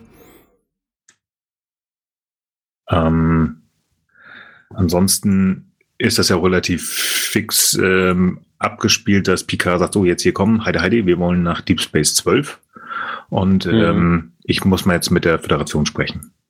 Was ich auch spannend finde, weil ähm, Picard hat jetzt ja irgendwie sieben Folgen lang hier die Han Solo Nummer abgezogen und jetzt sagt er, jetzt ist mir das vielleicht doch ein bisschen zu dolle. Was meinst du mit Han Solo Nummer? Also, naja, ähm, ich mache hier einen auf äh, ganz wilden mit meiner zusammengewürfelten Crew und ich mache alles alleine, weil die Föderation mir nicht helfen will und jetzt mache ich einen uh, unter Deckmantel sozusagen geheim Nummer Sochi suchen. Das hatte ich jetzt für mich als Han Solo Nummer benannt. Nicht? Ja, okay. Also einfach nur um dafür so eine, Über so eine Überschrift, also als krassen Gegensatz, dass er jetzt wieder sagt, okay, jetzt geht er doch nochmal zur, ähm, zur Föderation und will um Hilfe bitten. Ja, das erklärt er ihr. Das also das erklärt er ja Clancy am Schluss. Also, dass er einfach recht hatte und dass sie ihm jetzt ein Schiff geben soll und äh, dass er es einfach alleine nicht schafft, quasi, weil er weiß, dass da, äh, dass diese Romulaner eben auch wissen. Hm, ja, ich es viel spannender, ja. was er hier in dieser Szene gerade zu Soji sagt. Er sagt äh, zu ihr, vertrau mir, ich mache schon das, was für dich am sinnvollsten ist. Du hast eh keine andere Chance. Hm. Hm, das stimmt. Das ist spannend, dass sie das auch erstmal so akzeptiert. Weil die letzte ja, Folge was, auf eine Pente. Was, was soll sie sonst machen? Gute Frage. Ähm, da haben wir auch in der letzten Folge eine Pente relativ lange drüber gesprochen, weil sie ja da auch ihr, mh, hm, wie heißt es, ihr, ihr, Vertrauensproblem hat. Und da ist sie ja doch mitgekommen, wobei sie da ja auch noch fast eine eine Wahl gehabt hätte. Sie hätte auf dem Planeten bleiben können, auf die andere Seite, in die große Stadt gehen, die es da vielleicht gibt, oder keine Ahnung, oder mit ähm, Q, äh, dem Captain Q da, äh, Crandall, wegfliegen können. Ich weiß es nicht. Aber jetzt ist sie halt auf der La Sirena und sie hat halt keine andere Möglichkeit mehr. Jetzt muss sie da sein. Stimmt, du hast recht. Ich meine, abgesehen davon will sie ja auch zu ihrem Heimatplaneten und Picard sagt ihr, das kriegen wir schon hin. Mhm. Aber ich finde die Art, ja. wie er das hier sagt, finde ich halt ähm, assig. Also er ist nicht mehr der sympathische Typ hier in dieser Szene, die, wie ich ihn gerne hätte. So, und das, das finde ich ein bisschen schade. Was mir gerade auffällt, das ist ganz spannend. Er reagiert immer so ein bisschen komisch, kurz nachdem er gebeamt worden ist. Das war ja auch, nachdem er mit Elnor von ähm, Vashti hochgebucht, äh, hochgebucht mm. ist, hochgebeamt wurde, da hat er oben auch erstmal zur Sau gemacht. Das muss was mit dem Beamen zu tun haben, aber du hast recht, ja. Auf der anderen Seite kann es auch wirklich sein, ähm, dass er jetzt einfach, wir müssen jetzt loslegen, jetzt ist wirklich problematisch. Ich meine, er macht ja auch, er sagt ja auch Rios sehr, sehr eindrücklich, ich brauche jetzt eine sichere Subraumverbindung zu Star, äh, Starfleet. Wir fliegen jetzt los und ähm, seht zu.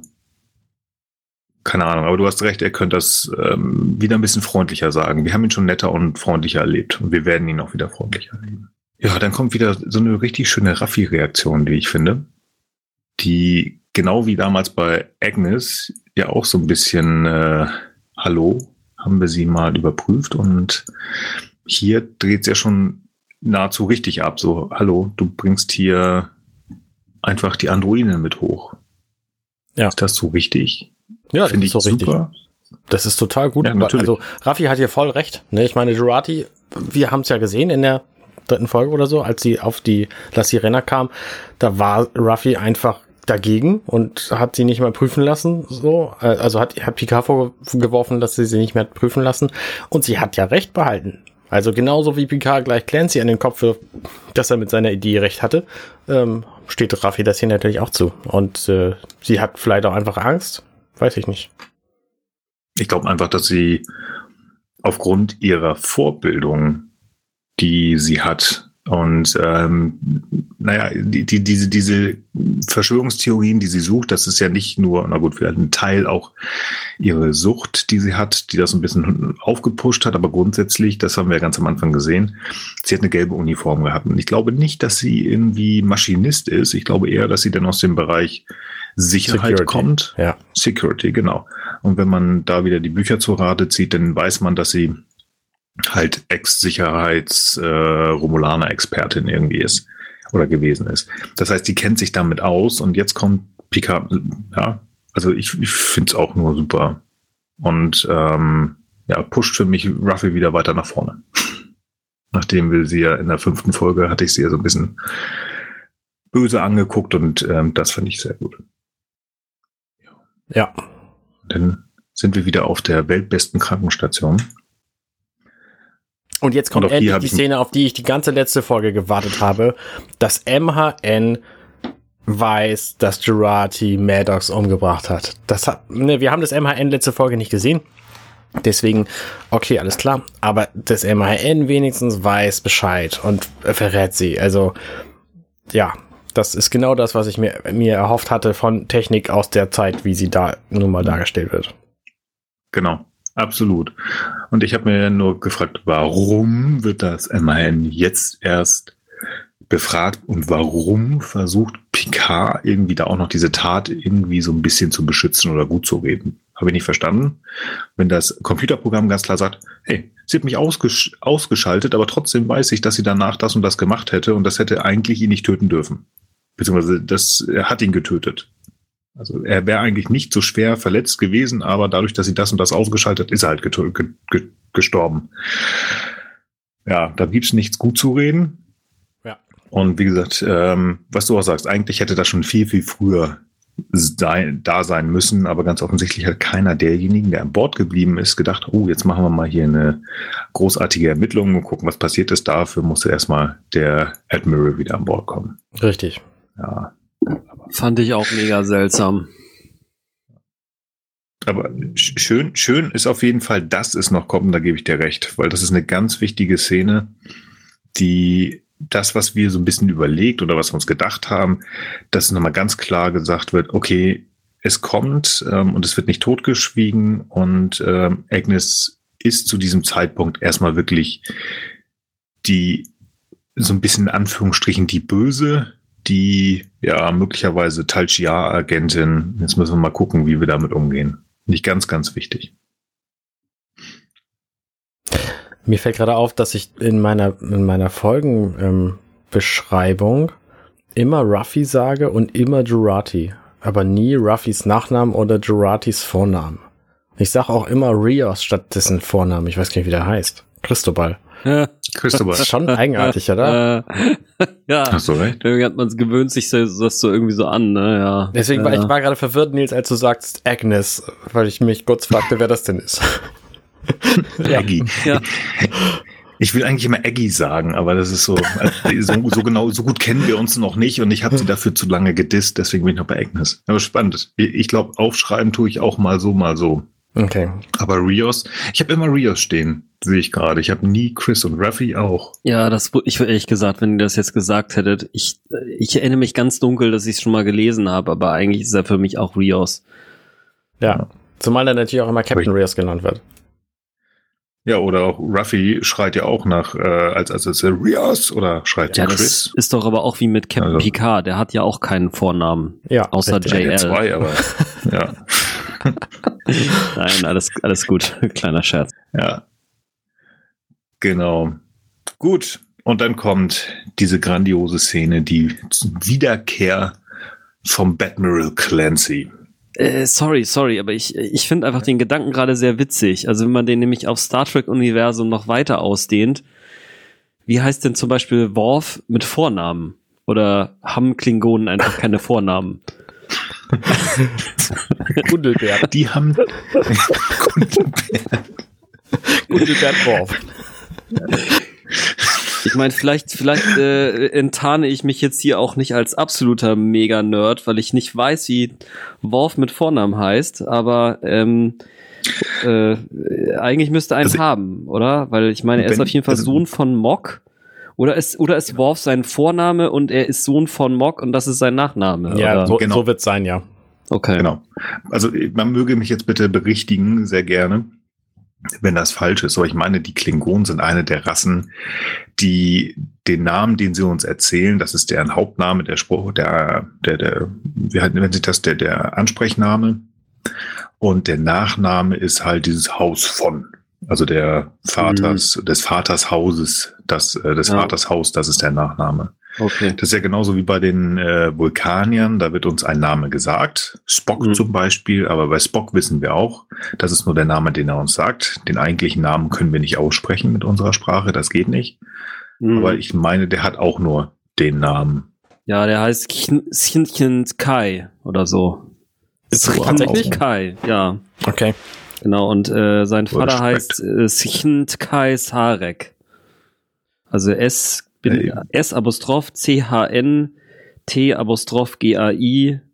Ich glaube so. Äh, müsste ich aber nochmal Ja, dann nachgucken. ist, ist Sarek tatsächlich doch einfacher und Spock. Spock. Nein, ich finde das sehr cool, dass sie Clancy nochmal wiederbringen. Und ähm, ich mag diese Szene. Also erstmal dieses Klar, äh, wieder so ein bisschen. Picard ja, ich glaube jeder. er hat recht, aber er bringt das wieder auf seine Picaro ganz äh, geschickte. Ich hab's ihnen ja gesagt, und jetzt schicken sie mir das und, und erzählt und hast du nicht gesehen.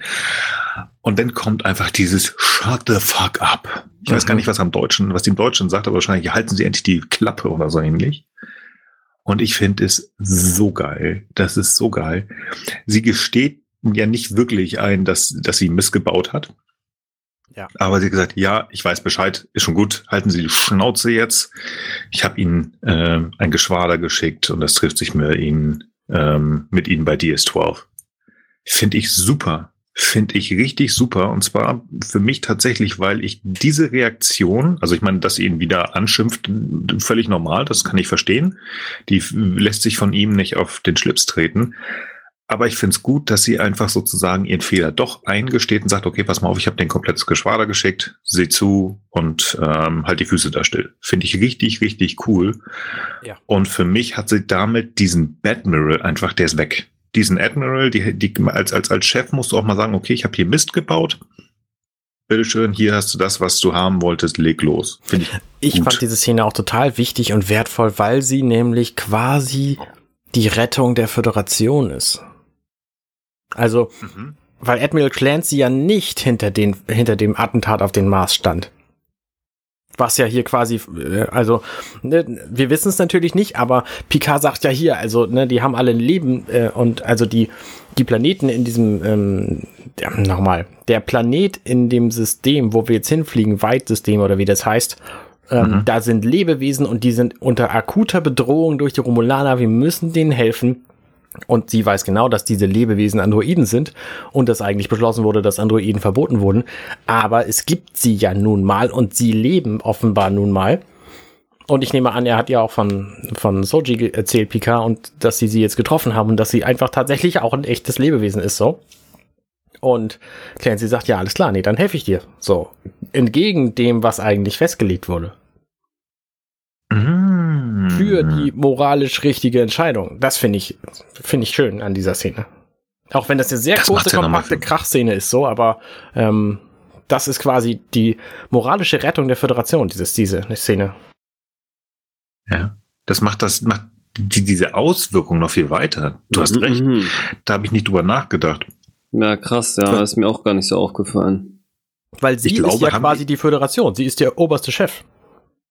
Genau, haben wir ähm, in einer der ersten Folgen, ich glaube, sie ko- taucht in der zweiten auf oder dritten, ich weiß es gar nicht mehr.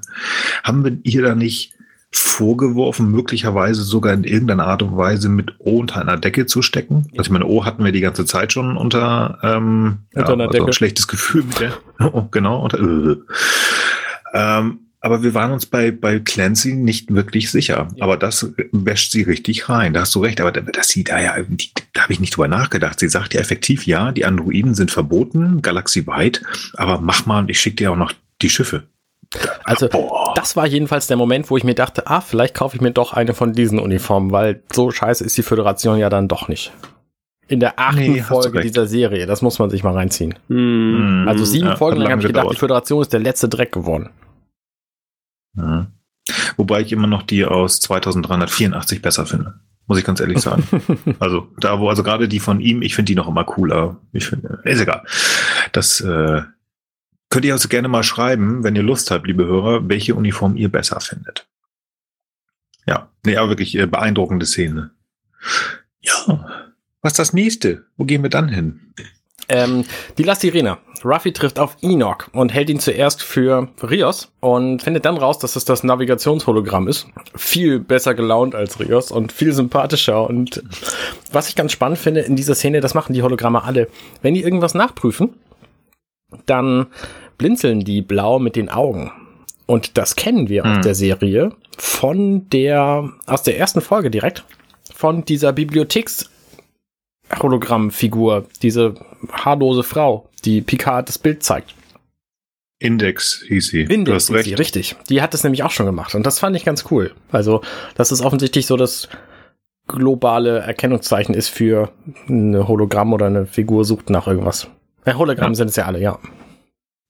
Ich finde spannend an dieser Szene, dass sie so ein bisschen mit ihm quatscht und er, er ja auch aufzeigt, ja, okay, bis hierhin mehr weiß ich nicht, aber dass ihr Kopf jetzt extrem anfängt zu rattern. Dass sie einfach so, mhm, okay, ja, wenn das so ist, dann ist das so.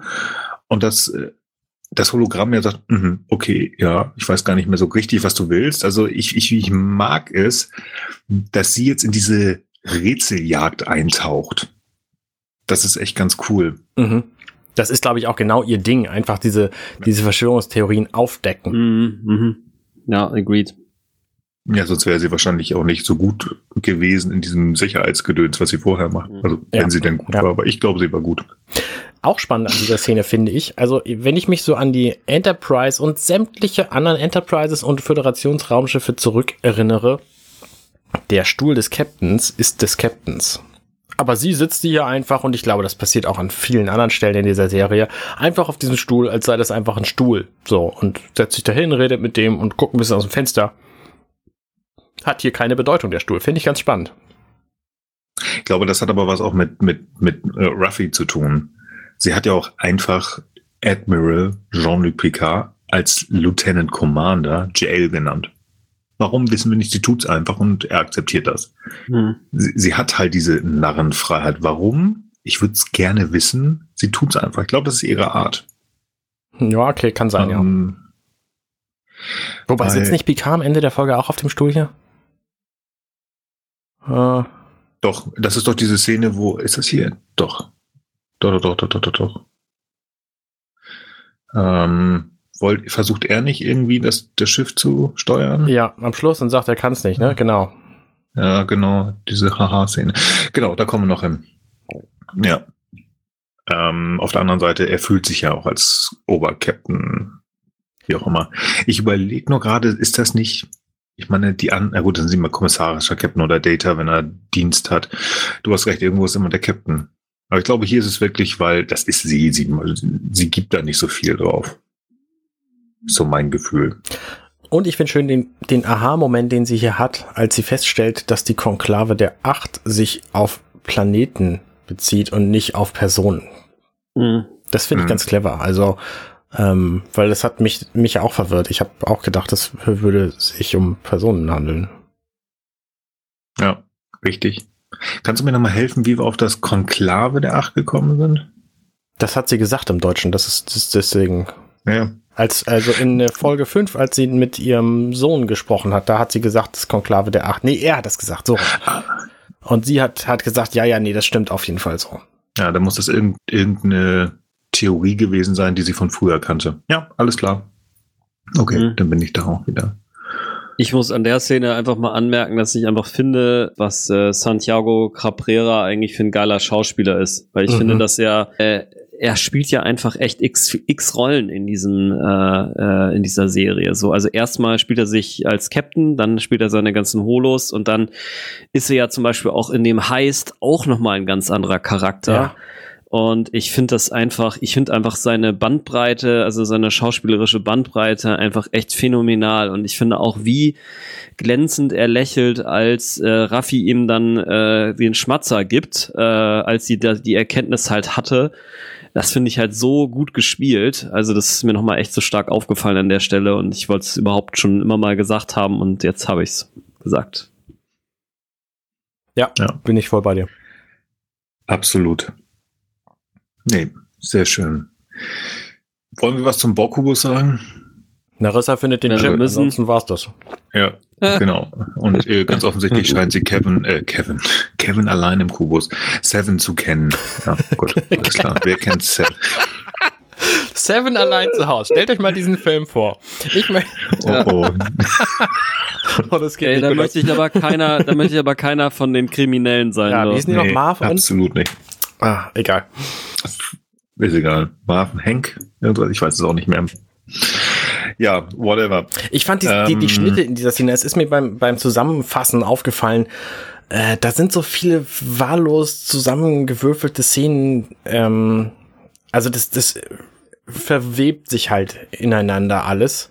Ne, ich meine, diese Szene mit mhm. Narissa jetzt auf dem Borgkubus, die hätten wir gerne auch später haben können. Also das ist nichts, was wir irgendwie zeitgleich erfahren müssten. Das ist wahrscheinlich für die Dramaturgie der Folge irgendwie sinnvoller. Aber äh, weiß ich nicht, ich hätte es halt gerne anders gesehen. Ich meine, man kann erst die ganzen Szenen auf der La Sirena zeigen und dann die ganzen Szenen auf dem, auf dem Borgkubus, aber was soll's. Ich, ähm, ich habe keine Ahnung von Filme machen. Ich kann, ich kann nur, kann nur gucken und dann meinen Senf zugeben. Aber ich weiß nicht, ob das ein Mann oder eine Frau ist, Marjo Vrillo, Vrillo, der diejenige, der.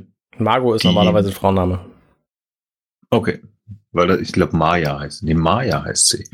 Ähm, ich glaube, die, das war eine Regisseurin, die es gemacht hat und die hat auch die Impossible Box gemacht. Und da hatten wir auch schon gesagt, da sind so ein bisschen komische Schnitte drin gewesen. Vielleicht ist das so ihr Signature-Move. Ich finde das ganz cool, ganz wild hin und her zu schneiden. Ich weiß es nicht. Keine Ahnung. Aber ja, mhm. für mich hätte es das auch nicht gebraucht, dass äh, Narissa jetzt weiß, dass, äh, also dass sie diesen komischen äh, Fenris Ranger Button da findet und Seven kennt. Das ähm, ja, das ergibt sich im, im Nachhinein auch nochmal. Aber wir sehen jetzt ja Seven und Narek. Und ähm, das sind auch.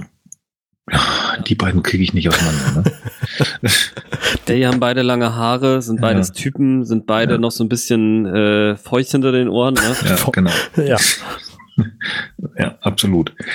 Ähm, ich sage jetzt nicht das Wort, das Pille immer sagen würde. Das tue ich nicht. Ähm, also Kevin und Narek sind hier auch.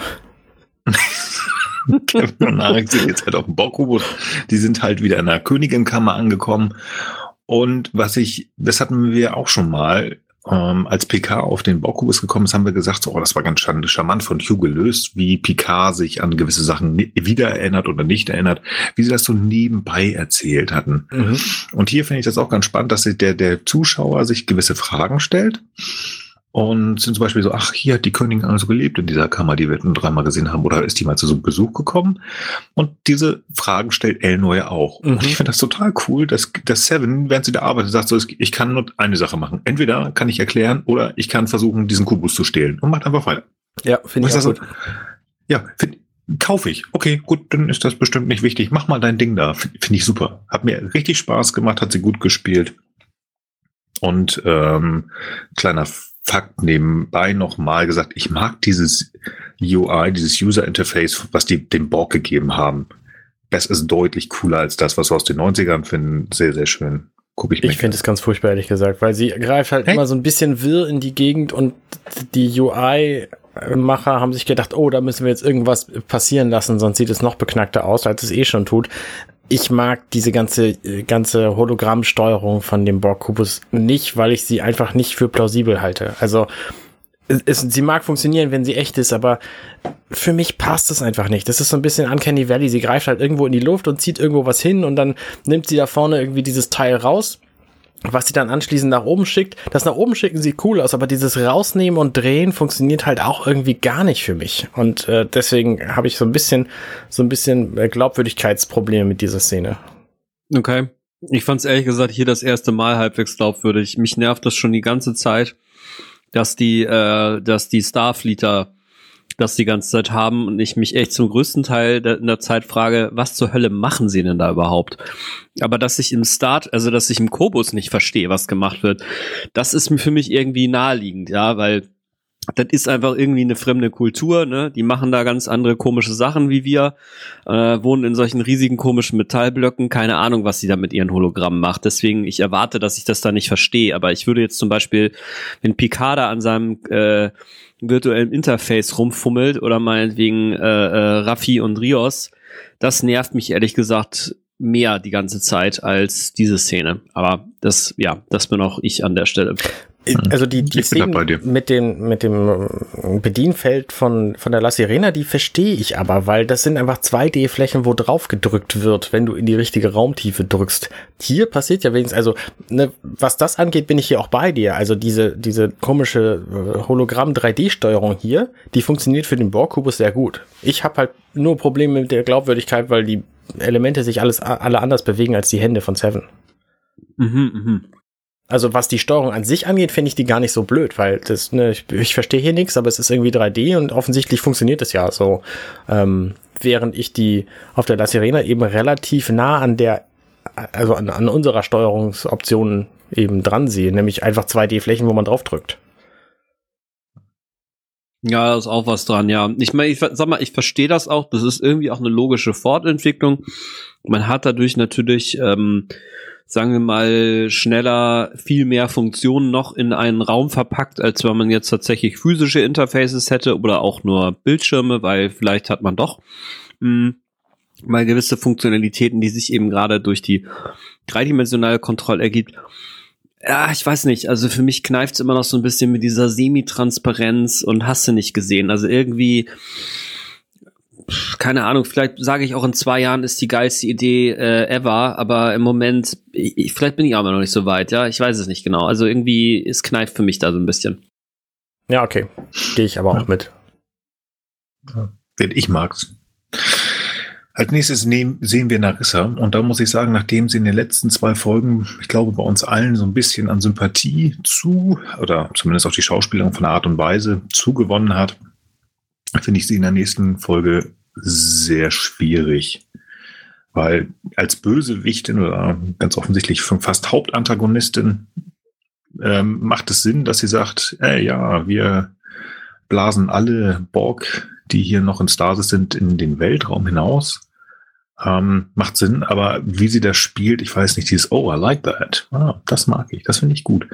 Ähm, ich weiß nicht, ob das für diese Figur es so gebraucht hätte, halt so einen Massenmord, ähm, so ein Genozid da zu basteln. Weiß ich nicht. Ich fand das. Also, sie ist die Bösewichtin, das ist ja. mir schon klar, aber es war halt die letzten zwei Folgen, fand ich es eigentlich immer ganz cool und das war so, mm -mm, mm -mm. Ja, äh, ich, Moment, Moment, Moment, Moment. Ich darf dich dran erinnern, in der letzten Folge ist Yu gestorben. Da war sie einfach super assig am Anfang zu ihm. Weil sie ja. hat quasi vor seinen Augen die ganzen Borg umgebracht, die Ex-Borg. Und ich finde, ja. das passt sehr gut, weil sie ist einfach Jadwasch und sie hat diese Borg und den ganzen Kubus schon immer gehasst und nur für diesen einen Zweck gebraucht. Und ich finde, das spielt sie sehr konsequent durch hier, dass sie den ganzen Kubus am liebsten sofort vernichten würde. Ja, ich gebe dir recht, es ist vor allen Dingen in dem Kontext, ähm, dass die Jadwasch ja sogar auch noch ihr eigenes Volk geopfert haben, was mhm. äh, Nils ja zum Anfang der Folge nochmal herausgestellt hat, was mir so nicht klar war, ehrlich gesagt in dem Kontext finde ich es konsequent. Äh, ich sag mal so, in der Binnenlogik, dass sie das so durchzieht und sie auch keiner daran hindert, finde ich wiederum, also auch von ihrem eigenen Volk, finde ich wiederum etwas komisch, weil selbst wenn die Romulaner vielleicht keine deep-rooted Sympathy, also keine, keine echt empfundene Sympathie für die Borg haben, haben sie sie ja im Grunde genommen als äh, Ressourcenquelle benutzt. Ja, sie haben halt ihre Implantate extrahiert und damit halt einen Reibach gemacht, zumindest anteilig. Ne? Und dass, dass ihr das sozusagen gestattet wird, dass sie sich da so einfach quasi komplett durchsetzen kann, das verwirrt mich in der Tat schon. Also, dass sie die XBs platt macht, okay, die, jetzt quasi schon alles Brauchbare e explantiert bekommen haben, fair enough. Aber ähm, äh, also ich, für mich ist es auch eine Frage der Dramaturgie der Szenen, die jetzt noch demnächst kommen, über die wir dann ja auch gleich reden. Aber ich fand das, ähm, äh, schwierig. Also ich verstehe es aus, aus ihrer Person heraus, ne, was du auch schon gesagt hast, Arne, aber dass ihr das so gestattet wird, dass sich da keiner äh, äh, widersetzt. Also es scheint auf dem ganzen Schiff niemanden zu geben, der sagt, äh, ich hätte vielleicht auch gern noch ein bisschen Kohle verdient, nachdem unser Volk jetzt schon in der Diaspora auf äh, blödsinnigen Raumstationen aller X-Cubes äh, leben muss und ansonsten wohl nicht so viel zu Hause hat, äh, äh geht denen ja, wie wir auf dem Planeten, wo Elnor hergekommen ist, dem Volk ja jetzt auch nicht so mega blendend äh, für denen, die es übrig geblieben sind und dass sich ihr keiner in den Weg stellt und sagt, Moment mal, damit verdienen wir aber vielleicht noch die nächsten 3000 Jahre Geld, äh, ähm, fand ich seltsam. Ja, das ist schon eigenartig, das sehe ich ein. Ja. Wie gesagt, das ist, war bei mir so, so auf so einer Gefühlsebene, wo ich sagte, äh, ich wollte sie einfach auch als Antagonistin die letzten Folgen über schon etwas besser finden und das war jetzt wieder so, nee, das hätte es nicht gebraucht, obwohl sich Hugh getötet hat. Also dieses, wie sie mit ihm umgegangen ist, sie hat ja nicht ihn am Anfang getötet, sondern später, also diese, selbst diese, die habe ich ja, ähm, glaube ich, sogar als Top-Szene genannt. So, hier, komm, sag mir, wo es ist und sag jetzt bitte, bitte nicht, dass du das nicht weißt. Das ist mich Quatsch. Weil sie es einfach gut gespielt hat, die äh, Peyton ist. Und hier fand ich so, ja, typischer Mega-Bösewicht, mach sie alle platt. Naja. Gut. Wollen wir auf die La Sirena gehen? Nee.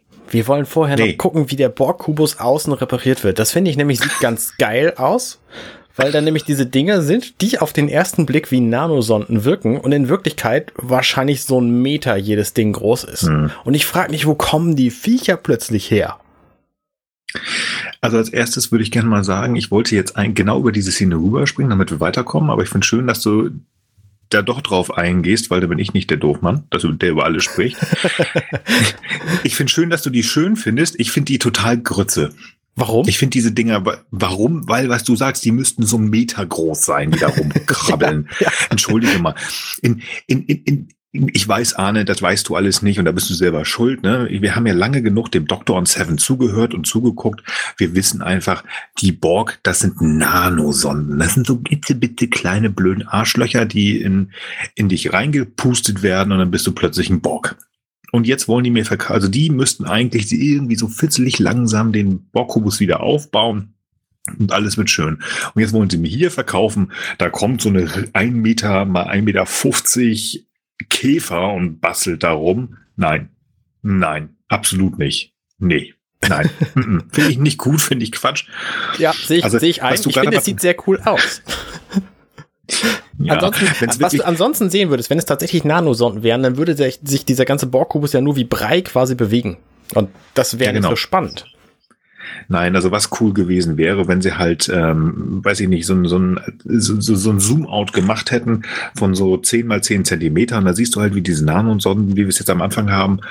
Und dann dauert das anderthalb Sekunden und du siehst den kompletten Kubus. So haben sie es jetzt ja gemacht und hättest halt mal gemerkt, dass du länger und weiter und viel weiter rauszoomen musst. Und dann siehst du einfach so, dass dieser Kubus sich so matschmäßig wieder heile macht. Ja, keine Ahnung. Ich weiß nicht, ob das klar ist, aber Nanosonden sind halt wirklich scheiße klein. Die kannst du ja. nicht filmen. So, die kannst du auch nicht darstellen. Nein.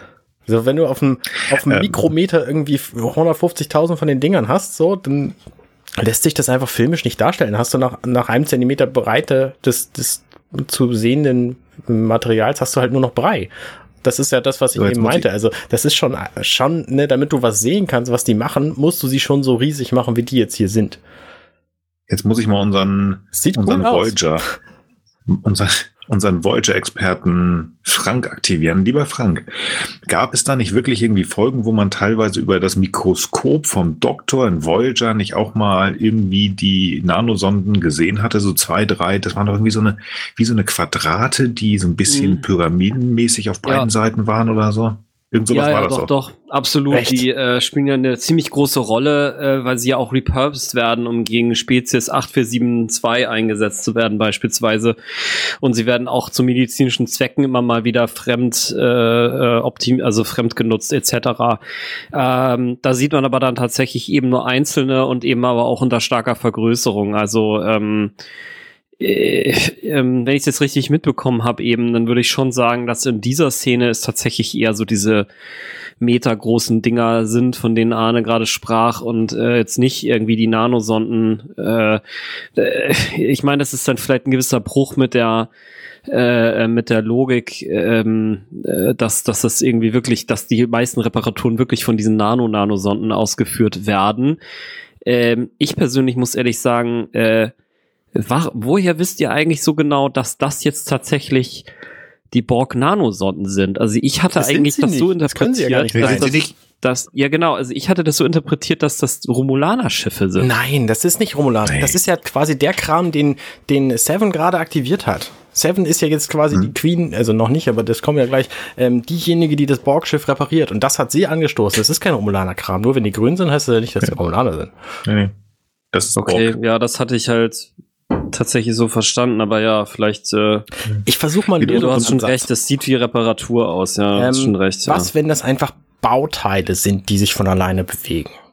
Könnt ihr damit leben? Mm, ja, könnte ich ja. Okay, ja. Ja. Oder wir sagen einfach, dass die Macher entschieden haben, dass die Nanosonden nicht Kanon sind und deswegen sie jetzt diese riesengroßen Käfer haben. Genau, das sind jetzt Ja, die aber kanon Moment, Moment, Moment, Moment. Äh, Also noch eine Möglichkeit wäre, ich meine, die Nanosonden, und das gibt, da gibt es ja tatsächlich viel ähm, äh, Referenz zu aus Science Fiction, also beispielsweise auch der äh, ähm, das Hotel aus äh, Alterated Carbon zum Beispiel. Das ist ja auch eine künstliche Intelligenz, die aus Nanosonden sich dann manifestiert immer. Also die ist schon echt da, die kann man auch anfassen und so, ne? Kein Hologramm oder so, sondern aus Nanosonden manifestiert. Und meine Theorie wäre jetzt, dass vielleicht die Nanosonden sich sozusagen auch zu solchen Makro äh, makroskopischen Objekten sozusagen aggregieren können, die in diesem Fall eben mal auf äh, die Größe dieser äh, komischen gelb leuchtenden Sonden sozusagen anwachsen und dann sozusagen ähm, en bloc auch größere Reparaturen äh, als Ganzes umsetzen können. Weil ich sag mal, wenn du jetzt sagen wir mal größere Teile bewegen willst, ja, dann ist es halt auch nicht schön, wenn du halt nur so eine Mikrosonde bist, ja, dann schiebst du halt so ein paar Metallatome durch die Gegend. Das ist irgendwie nicht so richtig effizient. Insofern meine Vermutung wäre, die haken sich dann halt zusammen, sind dann halt diese fetten äh, Batzen auf einmal und können dementsprechend dann auf einmal schweißen und Sachen hin und her schieben, bliblablub. Das wäre jetzt so meine, Ja. Noch meine letzte Idee und dann langt's aber auch. Meine, meine Theorie übrigens, was die da machen, ist, die stopfen die ganzen Plotholes. damit dann nicht mehr irgendwelche Elnors und, äh, und, und Sevens durchbeamen können, ja. In Zukunft. Okay, gut, jetzt können wir gerne wieder auf die Lasse Jetzt sind wir auf der La Serena, ja. Ja, sehr gut. Und jetzt habe ich, ach so, das ist jetzt das Gespräch zwischen Picard und ähm, Dings äh, und Soji. Ja. Ja, als allererstes äh, Minute 20 und drei Sekunden ist wieder ein Data-Kopfnicken. Es wird weiter genutzt, finde ich sehr schön. Und ähm, im Gegensatz zu dieser Nummer, wie er vorhin mit ihr auch umgegangen ist und auch mit, äh, mit unserem lieben Captain Cristobal, ist er hier wieder doch sehr behutsam, finde ich. Er, ist, er versucht, ihr Vertrauen zu vermitteln. Ja, ich bin für dich da und ähm, er macht das ganz schön, weil er so ein bisschen über Data spricht und die Art und Weise, wie er mit ihm interagiert hat. Also das, hat, das fand ich schön. Das fand ich schön. Also es ist äh, sehr zu, im Kontrast zu dem, wie er vorhin war. Ist es Also so? da war wirklich. Ist es wirklich ich so? Für, also, also pass auf, ich versuche mal eine polemische Darstellung. Was er hier tut, ist, er hat immer noch nicht mit Data abgeschlossen und das ist ihm sehr wichtig und er möchte das jetzt unbedingt mit Soji klären. Sagt, er kann sich Mhm. nicht in sie hineindenken, aber sie könne ihm helfen, mehr über Datas Verbleib rauszukriegen und über sein Vermächtnis. Und dann kommt Mhm. er auch noch mit dieser Geschichte, dass er Data geliebt hat und dann sagt sie ihm, Data habe ihn auch geliebt. Das ist doch Closure für ihn. Also das ist doch alles nur dafür da, damit er besser mit seinem Leben zurechtkommt, diese ganze Szene. Hm, Ich finde, sie helfen sich schon gegenseitig auch. Also es ist äh, klar, ich würde schon sagen, der Effekt ist vielleicht im Moment für PK größer, weil sie ihm äh, als jemand, der am ehesten interpretieren kann, was mit Data los war, eben erzählt, ja, er hat dich wirklich geliebt. Ähm, aber sie, sie, sie bekommt ja auch Hilfe und Anschluss im Grunde genommen, dadurch, dass sie halt merkt, wie wichtig Data ihm war und damit sie das Mittel, sie mittelbar auch ist. Also würde ich das äh, also ich weiß nicht, ob wenn ihr darüber noch weiterreden wollt, also eine Sache, die mir so im Kopf rumgespuckt ist, bevor ich sie sonst vergesse, weil ich sie schon zweimal vergessen habe, ähm, obwohl wir reden ja auch noch gar nicht so lange drüber, egal, ähm, ist äh, der Umstand, dass ich so komisch finde, dass sie sagt, äh, ja, sie können sich das gar nicht vorstellen, wie es wäre, wenn ihre Gedanken und Erinnerungen nur aus einem, äh, äh, aus einem, äh, was ist ich, aus einem Speicher oder aus einem Prozessor oder irgendwas kommen.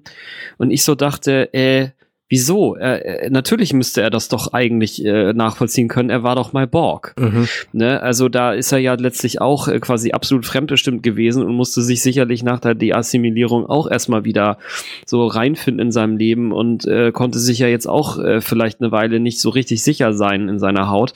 Und ich habe aber dann mir gedacht, hm, das wäre natürlich aber auch wirklich ein blödes Motiv, ihm ihr das jetzt vor den Latz zu knallen, so nach dem Motto, hey, klar kann ich das nachvollziehen. Ist ja so ein bisschen so, als wenn man äh, assimiliert ist und so weiter. Und nur, dass du da halt niemals rauskommst, weil dich kann man nicht deassimilieren. Deswegen finde ich es eigentlich ähm, ich weiß nicht, ob es eine conscious decision, also eine, eine bewusste Entscheidung der Macher war, aber ich finde das sehr schön, dass sie es dass, dass Picard nicht dieses Argument in den Mund gelegt bekommen hat oder es einfach äußert, wie auch immer, welche eben man jetzt reden will, äh, weil das halt überhaupt nicht einfühlsam gewesen wäre. Ähm, das äh, ich gehe mal noch einen ja. Schritt weiter. Es wäre vielleicht nicht mal zielführend gewesen, weil Picard sagt ja dann quasi, ach, du kannst mir übrigens vertrauen. Ach, übrigens, ich war schon mal ein Borg, so, weißt du, den kannst du ja auch vertrauen. Ja. so, ja. also von daher bin genau, ich voll ja. bei dir. Ja. Hm. Ich, ich hadere noch immer mit deiner Theorie, Arne, dass, dass er das eher so aus, aus ja, Initiative für sich selber macht, um herauszufinden, was mit Data ist. Das war nur eine dramatische Darstellung. Ich glaube das nicht wirklich. Also ja, es hilft ihm auch, nee. aber er versucht auch immer noch ihr zu helfen hier an dieser Stelle. Ich wollte nur ein bisschen auf den ja. Putz hauen. Nee, alles gut, alles gut. Also das, das, das regt mich halt zum, äh, zum Denken an. Das ist auch schön und darum soll es auch gehen. Ähm, ich versuche wieder, jetzt seit ein, zwei Folgen, wieder mein, mein, mein, äh, diesen Opi-PK wieder zu sehen. Versuche ich auch, spannenderweise das, nicht. Ja. Spannenderweise das nach dem Beam, was du vorhin gesagt hast, das habe ich absolut nicht mitbekommen oder ich wollte es nicht sehen. Jetzt hier mit euch habe ich es auch gesehen, absolut. Hier fand ich es ähm, tatsächlich nicht so, dass es nur aus, ähm, aus, aus Eigeninput, aus, aus ich möchte meine Sache machen, sondern ja, ich möchte eigentlich dir helfen. Und ähm, das war so ein Dialog, wo, sie, sie, wo ihr geholfen wird, aber auch ähm, sie ihm hilft. Und das vielleicht will ich das auch einfach nur, ich weiß es nicht. Schwer zu sagen. Vielleicht ähm, bin ich da immer noch zu sehr in dieser Ebene, dass ich äh, Picard zu sehr noch immer glorifiziere. Es ist ja auch immer noch sein, sein Hauptplot, die Menschheit zu retten und überhaupt das Universum zu retten und alle Androiden zu retten. Ich meine, seine moralischen Beweggründe sind ja in den meisten Fällen integer. Ja gut, außer dass er halt äh, ein Ego hat, das von DS12 bis DS9 geht, ne? Oder ja. mit sowas nahe. Ja. Auf jeden Fall, ich fand es eigentlich ganz schön. Ja. Noch mehr zu dieser Szene? Von mir nicht, nein, danke. Ich fand das ganz, ja, okay, dann von mir auch nicht. Ich fand das nett, wie er über Data hier gesprochen hat. Er hat also ne, so ein bisschen Data nochmal ins Gedächtnis gerufen zu bekommen. Wir haben jetzt lange von ihm nicht mehr wirklich was gehört. Ähm, fand ich irgendwie nett, aber brauchen wir jetzt auch nicht weiter darüber zu reden. Also ich persönlich finde halt vielleicht noch als eine Anmerkung, äh, das ist jetzt aber auch eher wieder so ein bisschen außerhalb der Geschichte, weil hier soll ja der Struggle halt als real dargestellt werden, dass dass es ja so schlimm ist, wenn man nicht weiß, ob man echt ist, bla. Und ich finde, das ist immer so eine, ja, das ist so eine, das ist im Grunde genommen so eine, so eine ähm, organozentrische Sichtweise. Ne? Also, dass irgendwie nur das, was sozusagen irgendwie gewachsen sein soll, irgendwie halt auch Echtheitswert halt hat. So, also ich finde halt zum Beispiel, äh, äh, du kannst ja auch sagen, ja, dass ich jetzt, ähm, keine Ahnung, äh, Nutella-Brote gern mag, ist eine Funktion der äh, Geschichte meiner, meiner, meiner, meiner Umgebung und äh, irgendwelcher Gene etc. Also man kann das, äh, man kann sozusagen die, die, die, die, ähm, die Erfahrungen, die man macht und die äh, ähm, die, das, was man schön und gut findet, das kann man immer entzaubern, wenn man will. Mhm. Die Frage ist, warum soll man das überhaupt tun? Also ich finde halt, ähm, das, was mir gefällt und was mir schmeckt und was ich schön finde, das, äh, man kann natürlich sagen, ja, ja, das ist alles nur, weil Atome und bliblablub und über einen Zeitraum. Man kann aber auch einfach sagen, das ist einfach an sich eine tolle Sache. Und deswegen, ähm, ich sag mal so, wirklich, wirklich, wie gesagt, innerhalb der Geschichte kann ich es verstehen, ne? weil sie ist natürlich jetzt auch ein bisschen mitgenommen, weil äh, sie sich einfach ihrer selbst nicht sicher ist. Aber woher jetzt zum Beispiel ähm, ihr, ihr, ihr, äh, ähm, ihre Präferenz ähm, von äh, äh, Ei zum Beispiel kommt oder was, ist aus meiner Sicht völlig egal. Also Ja. auf so einer absoluten Ebene. Ja, ich finde es auch eigenartig, dass sie das jetzt hier so in Frage stellt. Aber ne, sie ist sich halt ihrer Welt nicht mehr sicher und das ist quasi nur die Darstellung dessen. Von daher finde ich es finde ich es jetzt auch nicht so verkehrt. Entschuldigt, ich war gerade abgelenkt. Ich habe nur gehört, dass Frank gesagt hat, man muss nicht immer alles hinterfragen. Wenn man irgendwas gut findet, dann ist es halt gut. Und dann bin ich ausgestiegen, weil ich gedacht habe, hey, ich mag Picard, Punkt. Entschuldigt, bitte. Figur oder Serie jetzt hier? Oder das. Anwesen oder den, den Wein oder wovon sprichst du? Den Wein, der war mir zu teuer. Da bin ich geizig. Okay. Ähm, das Anwesen ich schön, die Figur. Serie, Okay. da, wenn wir alles durch haben, dann sage ich da vielleicht was zu. Mal schauen. ja, ja, ich auch. Ja. Okay, lass ihn Äh, okay, haben, Ja. ja, der, Schott, der Schotte. Der Schotte. Der Schotte ist an Das Deck. ist Ja. so geil. Natürlich ist der Maschineningenieur einer mit schottischem Akzent. Das kommt Nee, im nee. Deutschen überhaupt nicht rüber. Also liebe, Nee. liebe Zuhörer, wenn ihr das noch nicht auf Englisch gehört habt, hört es euch auf Englisch an. Immer wenn ihr ihn redet, dann hört ihr Scotty raus. Ja, absolut. Das ist eine Reminiszenz an ihn. Das ist eine Verbeugung. Verbeugung. Verbeugung. ja, absolut. aber hallo. Also das hat mir auch richtig Spaß gemacht. Und es klingt so geil. Ja, absolut. Absolut. Also, Wo ich wieder sagen muss, ja, Santiago Cabrera, ja, Mhm, das ist echt, mhm. also der ist einfach der Hammer, der Typ. absolut. Absolut. Was ich so ein bisschen spannend fand an dieser Szene, die erzählen ja so ein bisschen und wir bekommen wieder mit, dass auch äh, Ian hier so ein paar Sachen weiß, aber auch nicht weiß, woher es weiß und auch nicht alles weiß und ähm, ja, dann da steht und äh, den Schultern zuckt. Aber sie stellt ihm eine Frage, wie wahrscheinlich das ist, dass irgendwo so ein Achtfach-Sternsystem natürlich entstehen kann. Also Raffi fragt ein Techniker ein navigationstechnisches Problem, dass das navigatorische System. Das ist ein physikalisches Problem. Alles klar, gut.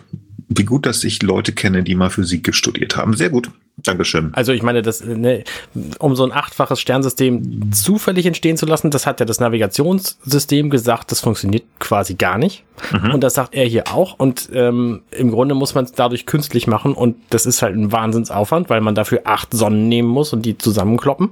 Mhm. Und Sonnen durch die Gegend schieben. Äh, Ich, also mir fallen da jetzt nicht ein paar Möglichkeiten ein, wie das geht. Ähm, es ist schon ein Mordsaufwand. Warum Ja, sollte man das komm, machen? Ich finde, äh, also ich finde ihre Herleitung hier, warum das, warum das passiert sein muss, finde ich ganz clever. Dann nimmst du einfach einen Zahnstocher, ein Gummiband und ein bisschen. Spucke und dann geht er. Dann MacGyverst du die da einfach durch die Gegend. Mo- Mo- Moment, Moment. Moment. Also ihre Herleitung habe ich hier stehen, sie ist richtig gut. Also sie, sie top. Also Ruffy ist in ihrem Element, sie ist auf dem richtigen Weg. Darum ging es mir nicht. Ich fand halt spannend, dass sie, um das nächste Holo vorzustellen, den Ian, dem halt diese Frage zu stellen. Aber wenn du sagst, das ist eher so ein technisch-physikalisches Ding, gut, dann verstehe ich, dass er das auch ähm, hier äh, beantworten konnte. Diese Frage, die sie gestellt hatte, in meinem Gedankengang war das eher so ein Navigator äh, navigatorisches Ding. Meine Güte, viele schwierige Worte heute. Ähm, und deswegen hatte ich das so weit. Aber wenn du sagst, okay, in der Richtung, gut, dann macht das Sinn, dass er das verstehen kann und darauf auch, auch eine Antwort hat. Sie, tipptopp, absolut. Also Mhm. da ist ähm, Ruffy, da ich ja, die ist gerade, die geht richtig ab gerade und wird ja sogar noch besser, wie ich finde. Ja. Und nicht unbedingt in der nächsten Szene. Ich finde es ganz niedlich, dass sie sich sozusagen selber den Alkohol verboten hat. mhm, finde ich auch gut. Also sehr spannend. Ja, auch wieder ja. schlau, dass sie einfach sagt so, hallo, du musst jetzt, ähm, du musst fokussiert bleiben, du musst jetzt arbeiten, mach das, du kriegst das hin und das auch schon seit zwei Tagen. Ähm, nee, das finde ich einfach super. Ja, und dann kriegen wir, glaube ich, das nächste Holo schon, ne? Das, ähm, obwohl den kennen wir schon. Das ist Das Gastfreundschaftshologramm, diese- genau. Ja. Das Gastfreundschaftshologramm, ey. Den, Die haben es diesmal auch echt übertrieben. den, den kennen wir schon, aber ich finde den Typen schwierig. Also ich finde das ganz witzig, wie er es erklärt mit dem Alkohol, bla bla bla. Sagtest du schmierig? Ja, schwierig, genau. Weil er geht ja, also dafür, dass er Gastfreundschaftshologramm ist, bricht er extremst in ihre Private Zone, in die, die, diese, also man sagt ja mal so um sich herum, hast du so eine gewisse Zone, die ist deine, die darf eigentlich kaum jemand durchbrechen. Und er ist ja wirklich schon sehr, sehr nah an ihr dran. Und das fand ich komisch. Und dann, ja, schmierig. Dann passen auch wieder die, die Haare dazu. ähm, aber fand ich halt sehr komisch. Also ich finde das nicht witzig, wenn jemand so 15 Zentimeter von meiner Nase weg ist. Da gibt es, also ich glaube, ich komme auf keine Handvoll an Menschen, die das machen dürfen. Ähm, Es ist Ja. schon eigenartig, ja, aber ich glaube, es soll ja einfach ähm, ein bisschen auch seine Verzweiflung unterstreichen, weil er gerne helfen würde, weil das einfach seine Hauptfähigkeit ist und es Mhm. einfach in dem Moment nicht kann. Und da sieht er dann quasi sich so ein bisschen in der Pflicht, sie zu bedrängen, das zu tun. So, es führt ja dann auch zu nichts, weil sie geht dann ja erst zu Rios Quartier und er schickt sie dann wieder weg und dann kommt sie ja viel später erst wieder. Aber gut. ja. Richtig. Aber das ist schon eine witzig anzusehende Szene, finde ich, wie er quasi sie absolut. zurücklehnt. Ja, da hast du recht. Diese Rios-Szene, die hat die uns eigentlich richtig viel gezeigt. Außer, dass wir ähm, Captain Vandermeer kennenlernen. Aber hallo. Aber hallo. Es liegen nämlich überall Bücher über den Existenzialismus rum. Also über das menschliche Selbstverständnis aus dessen Erleben heraus. Nicht als göttliches Wesen, sondern in seinen menschlichen Erfahrungen mit dem Fokus auf Angst, Tod, Freiheit, Verantwortung, die sich ähm, quasi in der Empfindung und Entstehung von Absurdität, Ekel, Sorge und Langeweile darstellen. Also kurz gesagt, der Mensch als Wesen, das zunächst existiert, bevor es definiert sein kann. Und also ähm, offenbar mit der eigenen Verantwortlichkeit ähm, und dem Sinn hinter einem möglichen Schicksal seiner selbst, aber nicht nur der Verantwortung für sich, sondern auch für andere. Also das moralische Handeln, das ist quasi das, was Rios hier umtreibt. So, kurz gesagt. Wow, wow, Digga. Wow. Wow. Jetzt bist du mal richtig ab, auf, abgehoben hier, ey. Ja.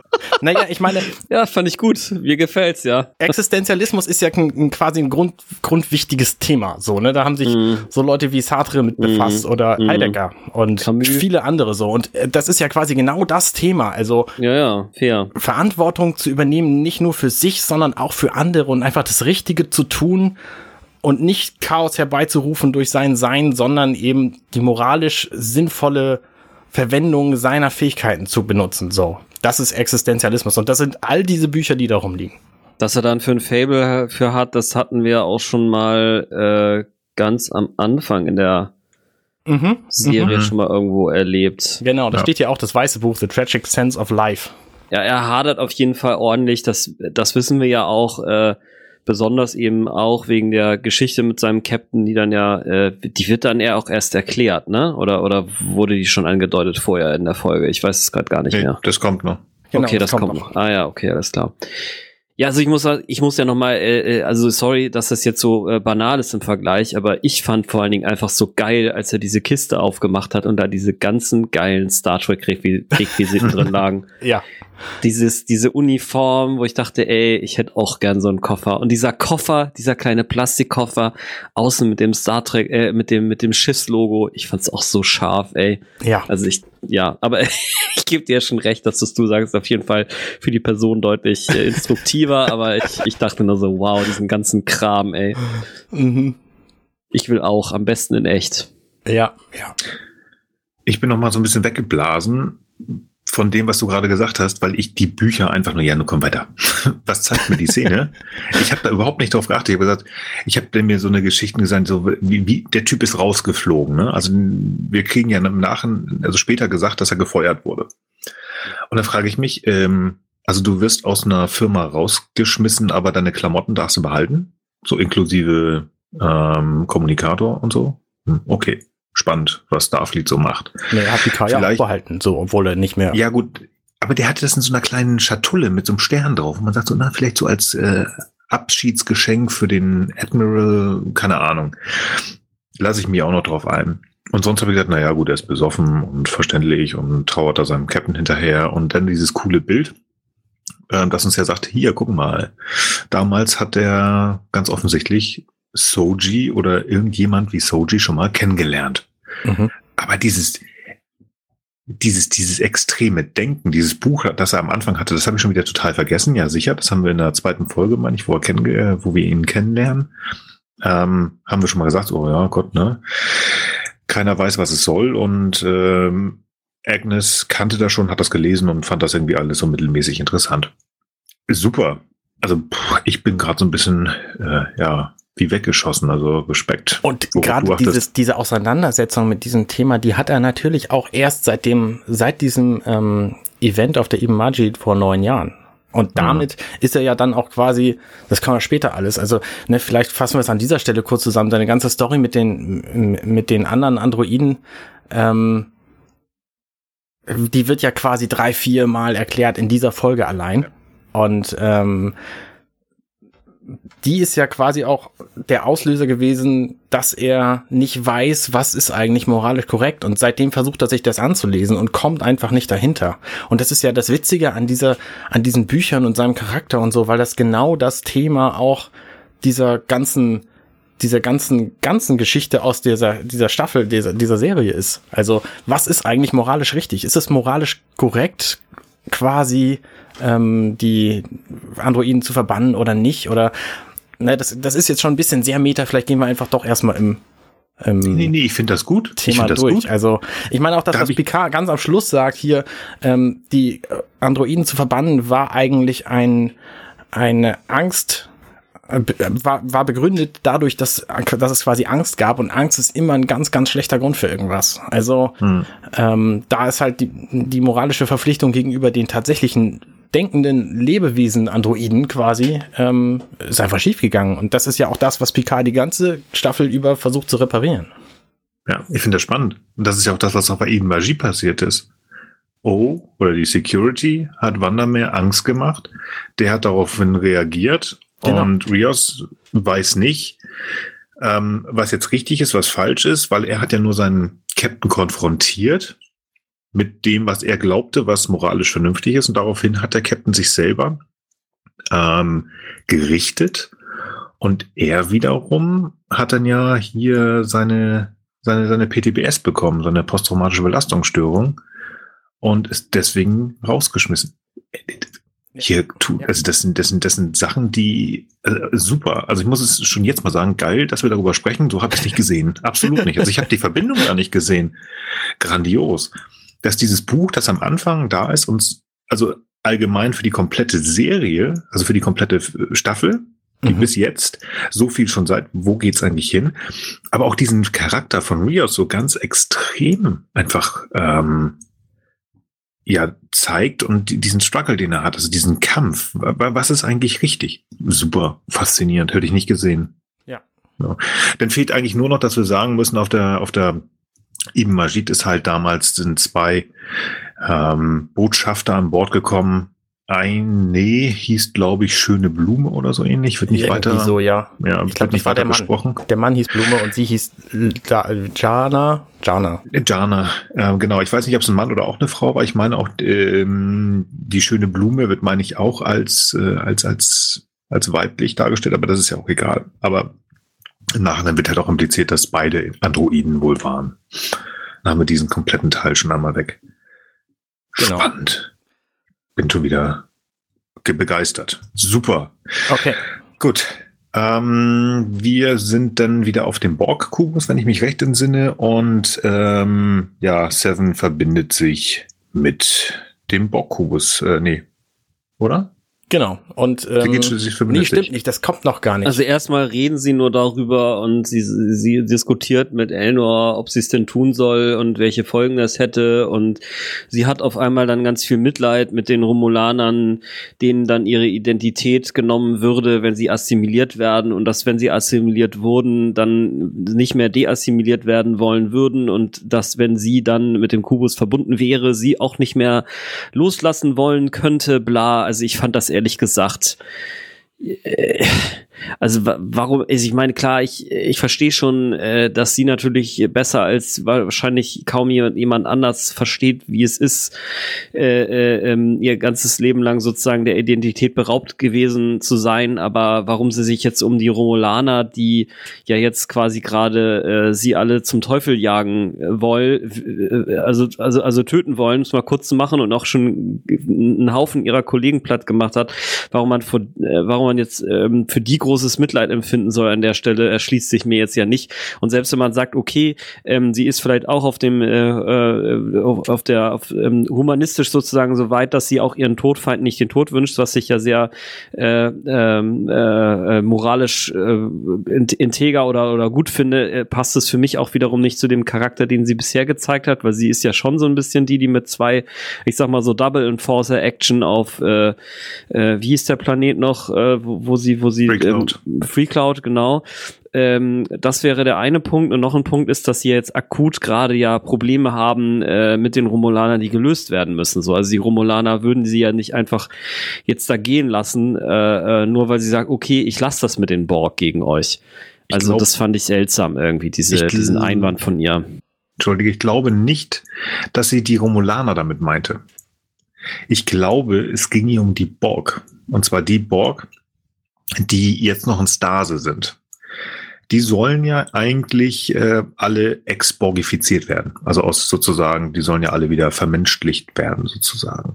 Und sie würde sie ja wieder, die ja jetzt ja noch in Stase sind, in ein Kollektiv reinzwingen. Und ich mhm. glaube, davor hat sie Angst. Das, so hatte ich das verstanden. Die, die Romulaner sind ihr egal. So habe ich das auch verstanden. Die, nee, die 13 Moment, Ich habe ja? das tatsächlich so verstanden. Sie hat hier die moralische Hoheit quasi und will niemanden umbringen und hat ein großes Problem mit diese nicht mehr im Kollektiv seienden Borg, die einfach nur in Stasis sind, ähm, wieder in ein Borg-Kollektiv zu holen, quasi von sich aus, wo sie genau weiß, was dann mit denen passiert, dass sie das nämlich alle gut finden und dann ihr eigenes Leben quasi dahin ist.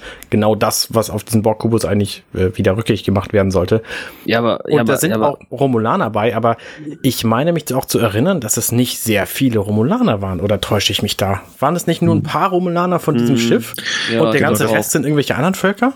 Ja, aber ich glaube, ja. da meinte Frank jetzt die, auch die Jadwasch, aber die, ich glaube, die Jadwasch sind dir wirklich egal, weil sie ist, sie ist die Moral, da gebe ich dir recht, ähm, aber sie sieht da eher die ähm, XB ähm, Romulaner, aber das war eine Handvoll, das mal 15, 20 Stück gewesen sein.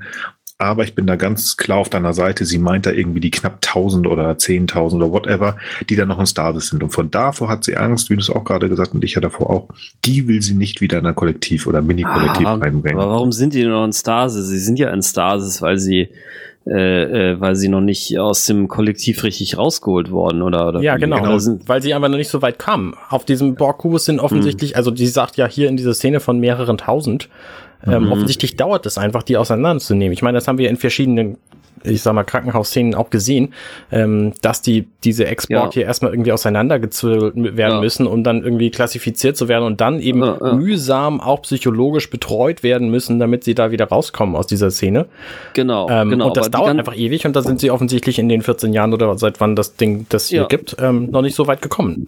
Genau, genau. Mhm. Das, genau, aber das passt genau zu dem, was ich halt denke, weil wenn sie halt die sowieso noch nicht rausgelöst haben, ja, dann können sie sie auch jetzt mal einmal kurz wach machen und dann schickt sie einfach wieder den, äh, den, den Picard äh, äh, Borg Schlafenbefehl und dann le legen die sich alle wieder nett in die Stasis und können dann warten, bis sie dann wieder voll deassimiliert werden. Also ja, wie auch immer, ich fand's, ähm, mich hat's halt nicht überzeugt. Also und ich, äh, ich schätze eure Argumentation, aber ich, ich finde es immer noch komisch. Also ich weiß nicht. Ich habe mit okay. dieser Szene ein ganz anderes Problem, nämlich dass sie an dieser Stelle kommt, wo ich schon wieder finde, das hätte man auch einfach später zeigen können. Warum zeigt man nicht diese Szenen mit ihr und Elnor alle zusammen? Da, wo sie nämlich eigentlich auch hingehören. Ja. Warum muss man die so komisch zerschneiden und ja. dazwischen kleben? Ja, nervt total, mhm. sehe ich auch so, ja. Wenn da so Erzähl- oder Erklär-Doppelszenen sind, wie bei diesem Heist, auf dieser Heist-Geschichte damals auf äh, Free mhm. Cloud, das war in Ordnung. Hier finde ich es auch unheimlich viel und zu doll und es ist schwer, denn darüber zu nachzudenken oder darüber zu sprechen. Bin und es führt ja dann auch irgendwie zu nichts. Ne? Ich meine, sie sind ja. jetzt hier schon zweimal in diesem Ding gezeigt worden und es ist irgendwie nichts Relevantes passiert. Nee, da hast du recht. Naja. Agreed. Dann lass mal auf, äh, in Chateau Picard gehen, ohne den Admiral. Sehr schöne Szene, wie ich finde. Wir haben Voll hier. Raffi, ja, mit, mit, mit allen fünf Holos. Und Super. was, was Frank gesagt hat. Volle Leute in dieser Szene. Ja. Also echt geil. Grandios, macht Spaß. Ähm, ja, einfach nur lustig. Finde ich gut. Schade, so viel kriegen wir aus der Szene nicht raus. Ich weiß nicht, ob euch das aufgefallen ist, aber das sind nicht viele Informationen. Die haben wir vorher in Teilen schon bekommen oder kriegen die im Nachhinein nochmal zusammen. Das ist so eine Comic Relief Szene. Ich glaube wirklich da nur, ähm, Rios hatte einen Zusammenbruch, das haben wir uns aber vorher schon gedacht. Wir wissen definitiv, wie der Captain jetzt heißt. Das äh, bespricht sie aber im Nachhinein nochmal und dass alles classified ist und hier Top Secret, das wussten wir sogar schon aus einer anderen Folge. Ja, das ist eine witzige Szene hier, Ja. aber ich finde auch, in der gesamten Folge wird diese Geschichte mit der Ibn Majid ein bisschen zu langsam aufgerollt und immer wieder von neuem irgendwie. Ja, genau. Wir haben ja gleich auch noch mal eine Szene, wo Ruffy zu Rios geht, aber effektiv haben Ja. wir jetzt ja gerade in Kürze alles schon besprochen, was da drin ist. Ja, also das ja, hätte man das auch so. deutlich schneller machen können und für irgendwas anderes Spaßiges sich noch mal Zeit, die Zeit nehmen können. Ja, ich finde auch, ich, ich finde, dass, dass dieses heistmäßige Rumgeschnipsel, das ist ja einfach eher, es ist eher anstrengend. Es macht das Erzählen schwieriger, weil man sich irgendwie entscheiden muss, wollen wir jetzt jeden Schnipsel besprechen? Wir besprechen jetzt hier jeden Schnipsel gerade. Oder will man die Story mal im Durch äh, besprechen? Und ich finde auch, ähm, ich muss schlicht sagen, ähm, wenn ich jetzt die Folgen nicht immer zweimal geguckt hätte, ich hätte, glaube ich, manches einfach nicht richtig verstanden. Und teilweise ist es auch so, dass die ganzen Nuancen, die wir jetzt ja noch alle mal rausfiltern durchs Gespräch, äh, pff, ja, wäre mir, glaube ich, echt leichter zugänglich gewesen, zumindest in Teilen, alles natürlich nicht. Das vieles bekomme ich natürlich erst durchs Gespräch mit, wenn äh, das in einem durchgezeigt worden wäre. Also ich finde, das ist schon ein Stilmittel, das kann man auch mal anwenden, äh, sollte man aber vielleicht doch eher ein bisschen, hätte man ein bisschen sparsamer machen sollen, finde ich. Bin ich ganz bei dir. Bin ich ganz bei dir. Ich würde tatsächlich schon direkt in, in die nächste Szene springen, weil das hat zwar, zwar Spaß gemacht, die Jungs zu sehen, auch wie sie miteinander interagiert haben, aber ja, Es hat vor allen Dingen auch erklärt, also ne, die Mhm. Fun diese Funktion der Szene ist ja auch so ein bisschen zu erklären, warum gibt's denn eigentlich so viele verschiedene Riosse? So, das Mhm. schafft diese Szene. Aber Findest ansonsten du? erzählt sie uns nichts Neues. Findest du? Naja, mit dem, was das NHN, äh, mit das, das Navigations-holographische Notfallding äh, erzählt hat, Mhm. schon. Weil der hat ja erzählt, hier, es, es gab irgendwie diesen Initialscan und danach wurden, Mhm. wurde dann alles ge gelöscht so. Und hier sehen wir mal die verschiedenen, verschiedenen Versionen von Rios alle in einem so. Und das, ich finde, das ist, das erklärt schon diese, diese, dieses komische Schiff Ja. schon ein bisschen besser. Das Es- Schiff ja, schon, es, oder? äh, sorry, ja, hau rein.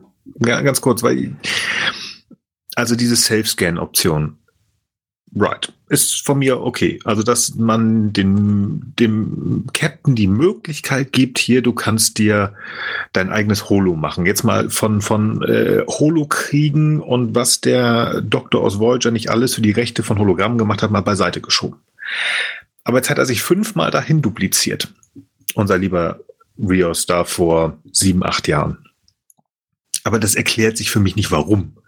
Also der muss ja seine, seine ähm, äh, posttraumatische Dysphorie, die er da hat, also diese, diese massive Störung seines emotionalen Erlebens, muss ja sich so manifestiert haben, dass er sein eigenes Wissen, das er über sich hat, in diese fünf Typen, die er sich selber erschaffen hat, sozusagen sein eigenes Wissen reingestopft hat.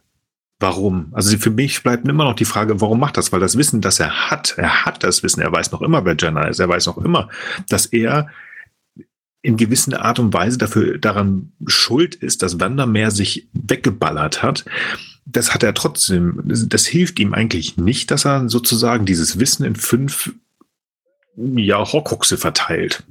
Ich Also habe auch an die ähm, Horcruxe gedacht, ehrlich gesagt, und ich glaube, aber es hilft ihm doch, weil Ja. er, er hat ja dieses Schiff jetzt schon eine ganze Weile. Wir wissen nicht wie lange, aber Mhm. ähm, ich kann mir vorstellen, dass es ihm sehr hilft, sich mit jedem von diesen Typen einzeln zu unterhalten, um rauszukriegen, was eigentlich genau seine Beweggründe sind. Mhm. Ja, würde ich auch sehen. Und ich meine, es ist ja, ich meine, das erklärt zwar jetzt nichts, ähm, aber es ist ja auch eine direkte Referenz äh, zur, zum, zum Folgentitel, ne? Also es geht ja um Bruchstücke und das Mhm. sind halt jetzt die von Rios. Okay, da, da, da- das, okay, ja. Dass er, wenn mit, mit diesen Büchern, die du mir vorhin schon gezeigt hast, Arne, dass er sozusagen ja eh auf der Suche ist nach der vernünftigen Moral und wenn er sich selber aufsplittet, Ja, in genau. seine eigenen Bestandteile, dass er dadurch dann versucht, sich selber zu finden. Okay, darauf lasse ich mich ein. Genau, es ist ja dann die Analyse, er will wissen, wer er ist und was seine Beweggründe sind und wie er zum moralischen Handeln kommt. Viel, äh, Arne hat es vorhin viel besser formuliert, also einfach nochmal dahin zurückspulen, Leute. Ähm, äh, aber ich finde, das passt eigentlich sehr gut zu jemandem, der existen- existenzialistisch veranlagt ist. Sozusagen das innere Team äh, einfach mal so dahinzustellen. Ne? Nicht nur zu sagen, ich habe halt diese Stimmen im Kopf, sondern ich setze sie mir einfach mal auf die Couch. Und Mhm. noch viel Mhm. lustiger ist es eigentlich, und deswegen hat die äh, Szene ja auch eine gewisse Komik eigentlich, äh, dass sozusagen jetzt eine fremde Person, nämlich Raffi, in der Lage ist, jetzt mal mit dem inneren Team äh, äh, von, von, von Rios hier mal sich zu unterhalten. Finde ich eigentlich äh, ganz lustig, die Idee. Ja. Ja, da steht ja außer Frage, lustig ist es. Okay, gut, nee, dann, dann bin ich damit zufriedener. Dann können wir von mir aus entspannter weitergehen. Entspannung. Jetzt direkt, wo Jurati aufwacht und sagt, ja, nee, sie glaubt jetzt an die Hölle und so. Ja. Redet ihr noch. Nee, ich versuche mich da so ein bisschen drüber zu. Ich, ich finde die, ich finde diese ganze Geschichte jetzt ein bisschen schwierig. Klar steht da der liebe Papi wieder, liebe Papi in Anführungsstrichen, der ganz klar sagt, okay, jetzt ist er nämlich plötzlich nicht mehr so auf ihrer Linie, sondern sagt, ja, du hast das gemacht, das ist alles blöd, du bist doof und ähm, du wirst dich selber stellen. Mhm. Mhm. Auf der anderen Seite ähm, werden da Worte genannt, während äh, Agnes erzählt von äh, Commodore O drang in mich rein. Ich denke täglich an so Selbstmord, um mich zu trösten. Sie hat mich vergiftet. Also das ist, wird ja impliziert, dass äh, Commodore O sie effektiv vergewaltigt ja schon hat. Also zumindest ihren Geist. Naja, so haben wir es ja auch gesehen, als wir die Szene Mhm. sahen. Genau. Und ähm, also ich, ich finde, da ist ganz viel drin. Es ist aber unangenehm, sie zu gucken. Ähm, ich ich, ich, ich finde es schwierig, weil es ist wieder so ein sehr hartes Jahr von Picard. Ja, du gehst jetzt in den Knast, du hast ihn umgebracht. Punkt aus Ende. Und ähm, sie versucht jetzt hier aus dieser Schiene rauszukommen, wo wir sie ja reingeschoben haben, dank Diane, und was ja auch richtig war, dass sie die Böse ist, in Teilen zumindest. Und jetzt er versucht sie zu erklären und für mich persönlich auf eine sehr gute Art und Weise, weil sie hat das garantiert nicht freiwillig gemacht. Ähm, wer weiß, wie unser eins reagieren würde, wenn irgendjemand dir, ob das jetzt Realität, Zukunft, Vergangenheit oder sonst was ist, dir das in die Birne reinbrutzelt, wie unser eins darauf reagieren will. Oder würde. Ich weiß es nicht. Ich, ich finde es krass. Naja, du kannst ja Leute, ich zitiere hier Batman an der Stelle, du kannst Leute nicht nach ihren Wünschen und Ideen äh, beurteilen, sondern nur nach ihren Taten. Hm, Jo. Und sie hat einfach Bruce Maddox umgebracht.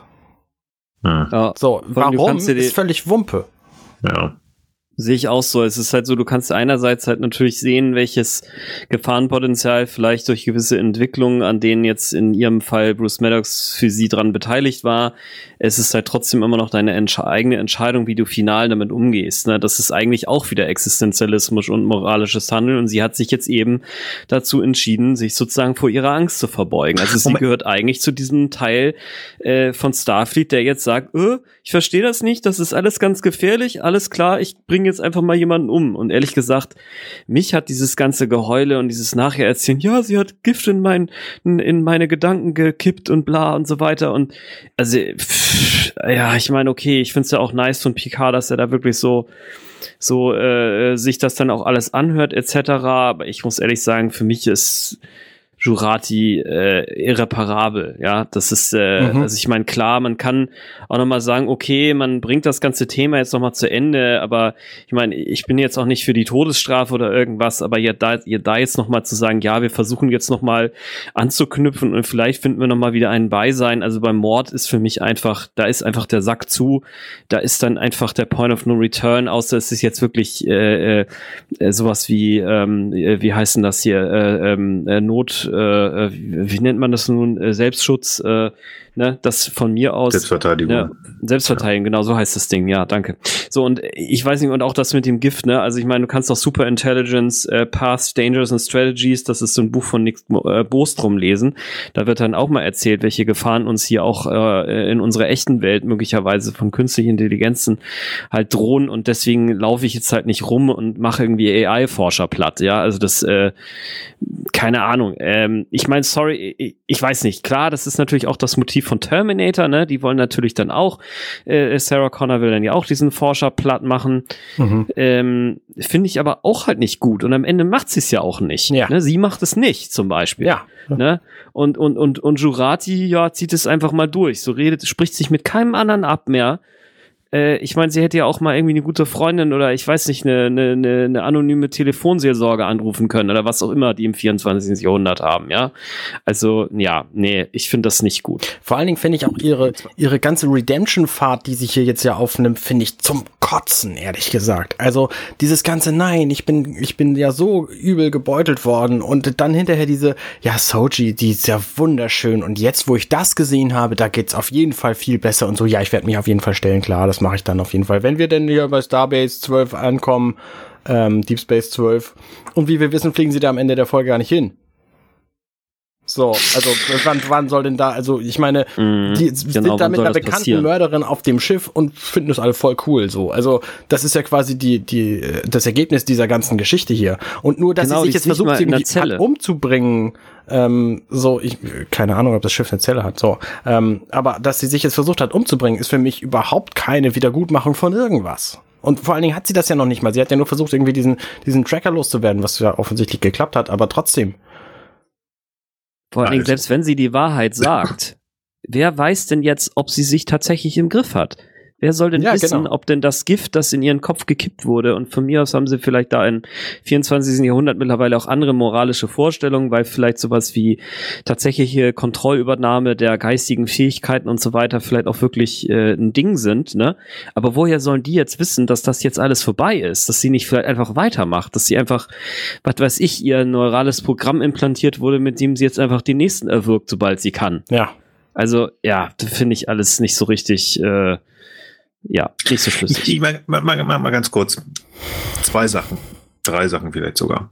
Als allererstes, ich bin auch gegen Mord. Steht völlig außer Frage. Ich frage mich jetzt nur gerade Folgendes. Agnes erzählt ja Picard zwischendurch, dass äh, sie muss ja wirklich kämpfen, um ihm das zu erklären, weil während dieser Gehirnverschmelzung äh, O ihr wahrscheinlich irgendwie eingepflanzt hat, dass sie das nicht sagen kann und dann kämpft sie sich da durch und dann erzählt sie es doch. Wer sagt denn, dass dieser Mordbefehl nicht auch eingepflanzt ist? Und ähm, nur so als Beispiel, also ich meine, Wie, was, der Mordbefehl, natürlich ist der eingepflanzt. Wovon sprichst du? Ja, genau. Also, dass sie das nicht freiwillig gemacht hat, sondern äh, wie, wie so ein ferngesteuertes, jetzt muss ich töten. Ja, ja, klar. Weil, äh, aber das Problem aber ist ja, wir wissen nicht, ob sie da nicht vielleicht noch 15 mehr von hat und irgendwann Picard umbringt und irgendwann, was weiß ich wen. Ja, das weißt du aber bei Picard auch nicht, ob die Borg ihm noch was implantiert haben und er mit äh, 97 plötzlich irgendwas macht. Er hat aber noch das neue Kollektiv gemacht und sie hat. Ja gut, aber auf der anderen Seite, wenn wir uns zum Beispiel die Folge hm. Evolution angucken, heißt die, glaube ich, Evolution oder so ähnlich. Ähm, das ist die erste Folge der dritten Staffel TNG. Da ist hm. äh, zum Beispiel Dr. Paul Stubbs. Ja, ja, wird, ja. Wird gespielt von ähm, Dr. Kelso, ähm, also der Schauspieler, der Dr. Dr. Kelso gespielt hat, der hat so eine Figur, der will da irgend so ein ganz wildes Experiment machen und das wird so ein bisschen kaputt gemacht durch äh, ein Experiment, das Wesley am Laufen hat und da sind äh, Nanites, auch wieder so kleine Naniten und dieser mhm. Dr. Paul Stubbs tötet mal eben diese Naniten. Ganz, ganz viele davon. Und am Ende der Folge ist wieder alles gut. Also dieses Thema hat es schon ganz häufig gegeben und dann war es auch wieder schön und gut und keiner hat was darüber gesagt. Ich will das nicht gut reden. Ähm, ich weiß, ich finde das halt schwierig, sie jetzt absolut, ich meine, ja, sie hat jemand getötet, aber jetzt die Frage halt, hat sie es gemacht? Konnte sie sich dazu dagegen wehren? Hätte sich überhaupt jemand wehren, äh, wehren können? Und ist das Grund genug, sie absolut zu verdammen? Ja, also für mich ist das dann wieder so diese Frage, kann man überhaupt Schuld haben und, und kann man sie nicht haben? Also das, äh, pff, also wenn, wenn jetzt jemand zweifelsfrei nachher das dann feststellt, dass sie A äh, wieder frei ist, ähm, also jetzt keinem mehr schaden kann auf der einen Seite, ne, sonst Sicherheitsverwahrung mindestens, äh, würde ich mal annehmen. Äh, äh, und man tatsächlich sagen kann, okay, sie hat gar nicht anders handeln können. Wenn man diese, äh, diese Beweiskette irgendwie führen kann und ich nehme jetzt einfach mal an, dass sie das vielleicht irgendwie könnten, dann würde ich sagen, okay, alles klar, dann ist sie frei gesprochen. Aber dann erklärt das wiederum nicht, warum A, Picard dann von ihr fordert, sich zu stellen und sie dann B dem auch einfach einwilligt und sagt, ja, okay, ähm, sehe ich auch so. Also das, das ist für mich wie ein Schuldeingeständnis und er zeigt mir, dass sie ähm, sehr wohl eine Alternative hat haben müssen, weil sonst hätte sie sich einfach nur rausreden brauchen. Dann hätte sie sagen sollen, ja, okay, ähm, äh, ich konnte aber nichts machen.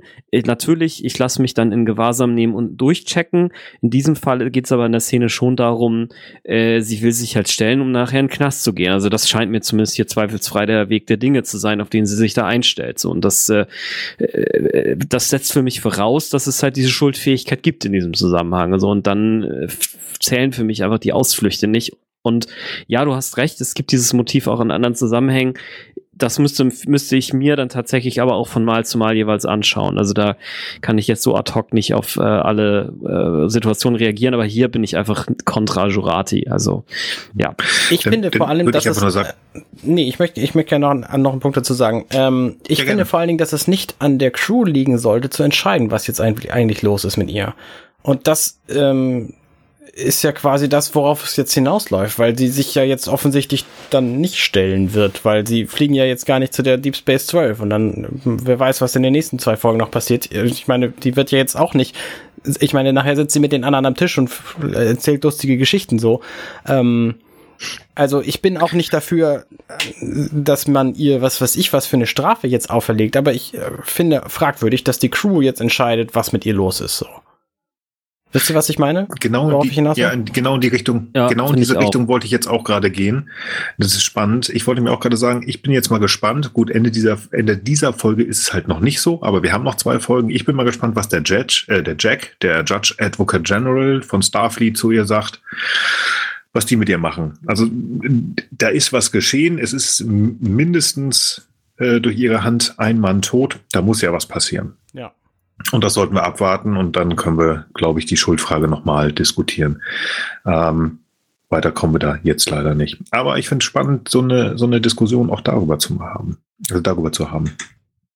Gut. Wollen wir sonst noch was oder wollen wir weiter? Schnell glaub, weiter. Das war Komm, irgendwann ist auch vorbei. Schnell weiter. Sehr gut. Ja, ich glaube, das nächste ist äh, relativ schnell auch vorbei, weil wir da einen Großteil schon erzählt haben, dass es jetzt, ähm, dass Ruffy zu ihrem besten Kumpel kommt, sich ein bisschen um ihn kümmert, also um Rios. Und da wird halt ähm, relativ viel auch erzählt über das, was wir vorhin schon vorgezogen haben. Er erklärt jetzt doch so ein bisschen, was ist da auf der Ibn Majid passiert. Nebenbei wird wieder irritierenderweise ähm, zu, zu Soji und Agnes geschnitten. Mhm. Ähm, auch das fand ich wieder, äh, es ist kein Heist, es ist nichts Schnelles, äh, hätte man unabhängig voneinander machen können, finde ich. Also ich fand das hier auch zu doll. Ähm, aber wir haben beide schon erzählt, Soji und Agnes, das ist effektiv nur, dass ähm, Agnes total begeistert ist jetzt doch, ähm, ja, wie du gerade gesagt hast, schon fast von diesem, diesem Mind-Meld ähm, da geheilt zu sein und total begeistert von Soji zu sein. Ja, und Ruffy und Rios, was ich gerade sagte, es geht halt darum, was ist passiert. Rios ist total ballerballer im Kopf und deswegen ist er damals rausgeschmissen worden. Ja, und jetzt müssen wir mal gucken, wie wir mit der neuen Situation umgehen. Und das sind, glaube ich, zehn Minuten und die haben wir relativ zügig, ähm, weil wir sie vorhin schon besprochen ja. haben, durchgenommen. Ja. Also die sind auch, ich, auch hier wieder, ich bin da bei dir, Arne, extrem nervig geschnitten ähm, und macht ja wenig Sinn. Hätte man besser machen können. Ja. Ich würde persönlich dann direkt auf den Bockhus ja. weil ich habe da nicht mehr zu sagen. Nee. Ja, dann geh einfach persönlich direkt mal hin. Tschüss. Dann gehe ich da mal persönlich, persönlich hin. Ja, tschüss. Ich habe mir aufgeschrieben, ach nö, weil jetzt passiert Folgendes, ja, okay, Narissa ist wieder böse und schießt da rum und ähm, ja, aber es kommt genau das, wo ich, wenn ihr euch zurück entsinnt, als wir den Trailer besprochen haben und Seven da mit den zwei Disruptoren rumschoss, wo ich sagte, oh, ich habe Angst vor irgendeiner John Woo Doppel Baller-Szene. Mhm. Als wir das dann wirklich in der fünften Folge gesehen haben, haben wir gesagt, okay, das geht noch so gerade eben. Das hier finde ich doof. Gib mir deine Waffe, geht los und ballert da mit John Woo-Style Doppelshooting los. Und ich so, oh, nee. Nee. Fand ich doof. Hat mir nicht gefallen. Ähm, nö. Nee, fand ich auch voll bescheuert und irgendwie, ich meine, okay, vielleicht ist es auch irgendwie erklärbar aus der, der Situation heraus, dass die XPs halt alle noch angeschlagen sind und so, aber es stellt sich ja wirklich auch echt niemand ihren Weg und ähm, keiner versteckt sich auch nur. Äh, ah, ich weiß nicht, also pff, Mhm. Ja. fand ich, finde irgendwie diese blöd. ganze Szene. Ich versuche mal einen Kontrapunkt zu geben. Ähm, ich Mhm. ich habe bei dieser, äh, bei dieser Szene das Gefühl, die ist der totale Mist. Äh, war gar kein Kontrapunkt, sorry. Ähm, Ja, die ist der totale. Mist, weil zum einen Mhm. macht sie während dieser Aktion, sie schießt vielleicht mit beiden Phasern je zehnmal und einer davon Mhm. ist nach diesen zehn Schüssen kaputt. Was ist denn das für ein Quatsch? So, was, hä? Ja, was, hä? So? Billig Ware. Die Romulaner andere produzieren ist- einfach nur noch Schrott, nachdem die Supernova war. Und das andere ist, wie sie mit diesen Phasern schießt. Sie erinnert mich an so Leute, die von Ego-Shootern keine Ahnung haben, mit der Maus irgendwie äh, versuchen zu gehen und immer auf den Fußboden gucken, während sie durch die Gegend rennen. Weil sie hat diese, diese Phaser nämlich immer auf, auf höchstens Gürtelhöhe der Gegner und trifft sie aber trotzdem alle irgendwie im Oberkörper. Und das ist, ich habe so, so eine schöne, schöne Szene gefunden ähm, bei Minute 40.01, wo die, wo der Schuss auch quasi oben aus der Waffe rauskommt, weil sie sonst überhaupt nicht da treffen würde, wo sie eigentlich hinschießt. Also die spielt an dieser Stelle auch einfach schlecht, wie man mit so einer Waffe schießen müsste. Und das finde ich einfach ganz gruselig. Ja, Ist Ja, furchtbar schlimm. Zustimmung. Also zum einen ist die Szene Auto thematisch aim. doof und zum anderen ist sie auch noch schlecht dargestellt. Und das, nee. jo, jo, jo. Auto, Auto-Aim, aber, aber ja, absolut kurze. Nee. Ich möchte weitergehen, bitte. Ich höre nichts Ja, dagegen. ja, ja. Ja, ähm, ich glaube, es geht darum, dass ähm, Nelnor, jetzt nicht Nelnor, und Seven sehen, ja, ich wollte schon wieder Nachricht sagen, ähm, dass da ganz, ganz viele ähm, XBs und auch ähm, Borg wohl sterben und jetzt äh, Seven so ein bisschen grantig wird und äh, Narissa noch viel böser wird und jetzt halt die Blasehase-Szene kommt, wo Blasehase Narissa alle, alle Borg einfach mal nach draußen pustet. Was ich spaßig finde, weil sie ja im gleichen Raum steht, wo die alle drin Das stehen. ist auch geil, oder? Super. Auch total bescheuert. Naja, gut. Wir, wir, wir zeigen mal kurz einen Genozid. Ähm, ist schon in Ordnung. Gar kein Problem. Ähm, und alle haben sich darüber aufgeregt, wie irgendwie vorher irgendwelche äh, Wesen getötet wurden. Aber hier Mhm. machen wir Genozid. Passt schon. Ja. Nee. Ähm, nein, finde ich auch blöd, finde ich doof. Ähm, gefällt mir alles nicht. Finde ich einfach nur kratzig. Also mir gefällt das auch aus Das- verschiedenen Gründen überhaupt nicht, aber äh, mach erst mal zu Ende. Ich wollte schon jetzt weitergehen, weil ich einfach nur wütend so, bin über nee, diese Szene, also weil ich das möchte da, ich muss da einfach noch mehr zu sagen, weil äh, äh, inhaltlich vollkommene Zustimmung. Für mich ist es einfach ein so massives Verschenken des Potenzials dieser Szene. Wir arbeiten uns jetzt und ich und ich finde es ist auch so so enttäuschte Erwartungen des des des Zuschauers.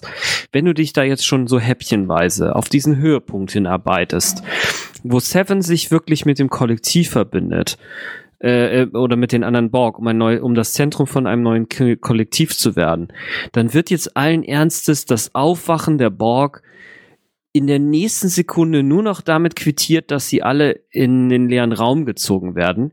Es gibt keinerlei Kampfszene, keine Auseinandersetzung, nicht nur die kleinste zwischen den Mhm. statt Wasch und äh, Mhm. äh, irgendwelchen Romulanern und sonst was. Vielleicht ein paar krassen Szenen auch, wo XBs vielleicht vor den Borg flüchten oder manche vielleicht wieder zurück wollen. Das ist so wahnsinnig verschenktes Potenzial. Ich frage mich halt echt, warum macht man so eine Klimax-Geschichte, also wo es wirklich auf so einen Höhepunkt zu steuert und dann lässt man den einfach so verpuffen, so nach dem Motto, hey, hier haben wir jetzt mal so mit einer der coolsten Szenen, die man sich überhaupt vorstellen kann, finde ich zumindest. Also Ja. ich fand's einfach mega geil, diese Idee. Und äh, ich finde den Struggle auch verständlich, den dann Seven of Nine hat, ob sie es machen soll, weil sie nicht weiß, ob sie und die anderen nochmal wieder raus wollen, bla bla bla. Und dann in einem Inch ist das dann wieder weg, ja. Also mich hat das maßlos geärgert. Ja, bin ich Das ist total das, bei was dir. ich sage. Das ist das, was ich, es geht jetzt los, wo ich mich ärgere. Das geht einfach, der Rest dieser ganzen Borg-Cube-Geschichte ist einfach nur noch ärgerlich. Weil, was du sagst, sie wird zur Königin, wo du sagst, boah, was können wir jetzt alles, was kann jetzt alles passieren und was Genau. könnte nicht und Wie könnten die so Borg sein, wenn jemand mit vernünftigen Moralvorstellungen an ihrer Spitze ist? So, was könnte das Genau. für eine Kraft von, von, ja, für eine, für eine Macht sein, so? Und bam, Ja. alles weg, so. Genau. Also ich, ich greife jetzt einfach mal ein bisschen vor. Ich Mhm. meine, da hilft es auch nicht diese kleinen, diese, diese, diese Witzigkeit von wegen, oh, wi- wi- willst du mich jetzt auch irgendwie äh, ähm, assimilieren? Nein, Annika hat noch was zu tun. Haha. Soll das witzig sein? Äh, Frank, du hast es genau richtig gesagt. Es ist total verschenkt. Es ist, und er- ärgert mich. Es ärgert mich einfach, weil es hätte richtig spaßig sein können. Es hätte richtig geil sein können. Vielleicht über, über die nächsten Folgen. Sie lässt sich sozusagen selbst assimilieren. Sie wird die Königin, äh, Königin und äh, 30 Sekunden später sagt sie, ach nö, ich lasse es mal wieder. So, oh. Mhm. Ja, da hätten wir auch irgendwie, keine Ahnung, die Cardassianer da irgendwie reinschnallen lassen können. Und wenn es Garak gewesen wäre, wäre es richtig cool noch gewesen. Mhm. Aber das war so, oh nee. Buff. Ja, ich finde echt, das ist so Ja, der nee. Höhepunkt, die Höhepunktverwendung des Charakters Seven of Nine in dieser Serie und das ist echt so überhaupt nicht gut genutzt. So und ich finde auch wieder, auch jetzt die Binnenlogik auch wieder finde ich bekloppt. Äh, die macht jetzt Mhm. den Kobus an und alle, ich weiß nicht wie viele 10 Millionen Borg oder was, gehen alle auf einmal an und und und, und Mhm. Rizzo hat natürlich überall gerade äh, entsprechend geöffnet und dann nochmal das zu wiederholen, ne, das mal auf die Spitze zu treiben, was Arne meinte, außer ihre eigenen Leute, die werden zufällig alle nicht rausgepustet. Nee, ist klar. Also das, Ja, ach, ja, ich glaube, ja. ich muss meine Flop-Szenen nochmal ändern. ja. Ich würde sagen, das lassen wir, weil sonst ärgere ich mich nur noch mehr und wir fliegen zurück zu La Sirena. Wobei ich mich da frage, ob es so viel besser wird. Wollte ich gerade sagen. Ja, ja, die schöne Redemption-Szene von Jurati. Soji trägt sie quasi, die äh, leidende Jurati trägt sie in diesen Gemeinschaftsraum und alle tragen zusammen, wie schön es doch jetzt ist und dass sie diese gesamte Geschichte der Ibn Majid und von von Namer und von Nunien Sung und so irgendwie zusammenkriegen und Genau, ja, genau. Ich finde ich, ich find schon an diesen Pseudo-Witz. I'm I'm done with murdering people. Ich bin fertig mit Menschen zu töten. ja. Digga, gut, Ja, dann können wir ja wieder ja. das äh, Tagesgeschäft und so. Ja, Genau, du, da hat jeder auch einen Freischein, ne? Also jeder kann das mal einmal machen. Ach so, Moment, ist ja blöd, dann ist ja keiner mehr da. Hm. ja also das war mittelmäßig. Also den, selbst mit, mit, mit der Sichtweise, die ich, die ich noch auf Agnes habe, wo ich sage, so, ich versuche noch so ein bisschen lieb auf sie zu gucken, fand ich doof. Das macht man nicht. Das macht man nicht. Pseudo-Entschuldigung, bla, lass es stecken. Ja, und dann sozusagen die große Expositionsbombe. Das fand ich auch ein bisschen schwierig, weil ich kann schon verstehen, dass Raffi da irgendwie alles sich jetzt im Kopf zusammengemamelt hat, aber da sind einfach so ein paar Fragen, woher weiß sie das? Ähm, weil sie hat viele Indizien, die sie auch schön zusammenbastelt, aber woher weiß sie jetzt plötzlich, dass diese ganze Geschichte da vor 200 bis 300.000 Jahren war und nicht vor einer Million oder vor einer Milliarde Jahre oder so? Ähm, ja, ähm, was ich in, in, in, in den gleichen Topf schmeißen will, woher weiß Ruffy, dass oh ein ich habe hier Halbblut stehen, also woher weiß sie, dass sie halb Romulanerin und halb ähm, Vulkanierin ist? Wurde das gesagt und ich habe das nicht mitbekommen? Nee, genau, das habe ich mir auch gefragt, wo das herkommt. Ich habe auch keine Ahnung, ehrlich gesagt. Also das war jetzt ähm, auch wieder, das hat man glaube ich mindestens die letzte und auch in, der, in, nee, in die letzten zwei Folgen, dass wir relativ häufig Szenen hatten, wo sagten, die hätten raus, also rausbleiben können. Und gerade hier hätten wir es jetzt wirklich gebraucht, um Informationen, die wir jetzt sozusagen alle einmal auf den Tisch im wahrsten Sinne geschmissen bekommen.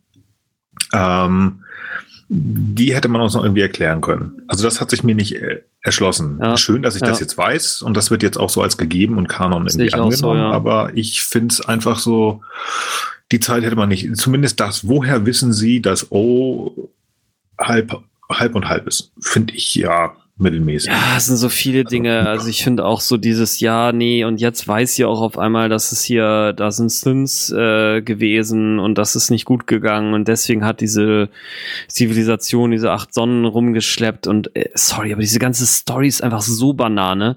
Also du hast eine Zivilisation mit Synthetic Life und äh, die haben dich platt gemacht. Es war also eine Riesenkatastrophe. Und dann hattest du aber noch irgendwie die Zeit und die Ressourcen, so acht Sonnen von irgendwoher zu holen. Nur um so ein großes internationales äh, äh, Parken-Verbotenschild hier aufzustellen, ja? Mhm. Ey, Leute, sorry, aber weißt du, ich frage mich ehrlich gesagt, lieber Herr Kurzmann oder wer auch immer noch alles für diesen Quatsch verantwortlich ist, bevor ihr nächstes Mal so einen Unsinn dreht, dann holt mal uns Jungs dazu oder für mir ist auch noch ein paar andere Leute, die das zumindest einmal unabhängig auseinandernehmen, ja? Und und dann korrigiert doch vielleicht noch mal so ein paar ganz grobe Fauxpas, was es nervt nämlich eigentlich ein bisschen, finde ich. Also ich gucke die Serie wirklich gerne, äh, ich werde diese Serie auch trotzdem hochhalten, ja, aber ich finde einfach so an manchen Geschichten, ey, da hätte man einfach mal mit zwei, drei Leuten vielleicht noch mal beim Bier oder ohne drüber reden können und mal schauen können, ist das wirklich sinnhaltig genug, äh, dass das nicht doch zu viele Leute nervt, so und mich nervt's einfach. Mich nervt's auch. Ich bin da total bei dir. Und ich frage mich, ob wir nicht langsam in die, äh, in die gehobene Liga von Discovery eintreten mit dieser Serie. Weil da fand ich nämlich auch einige mhm. Dinge echt gut und andere Dinge total banane. Genauso wie du gerade diese Geschichte beschreibst, über die mhm. ich so noch gar nicht nachgedacht hatte. Vielen Dank dafür.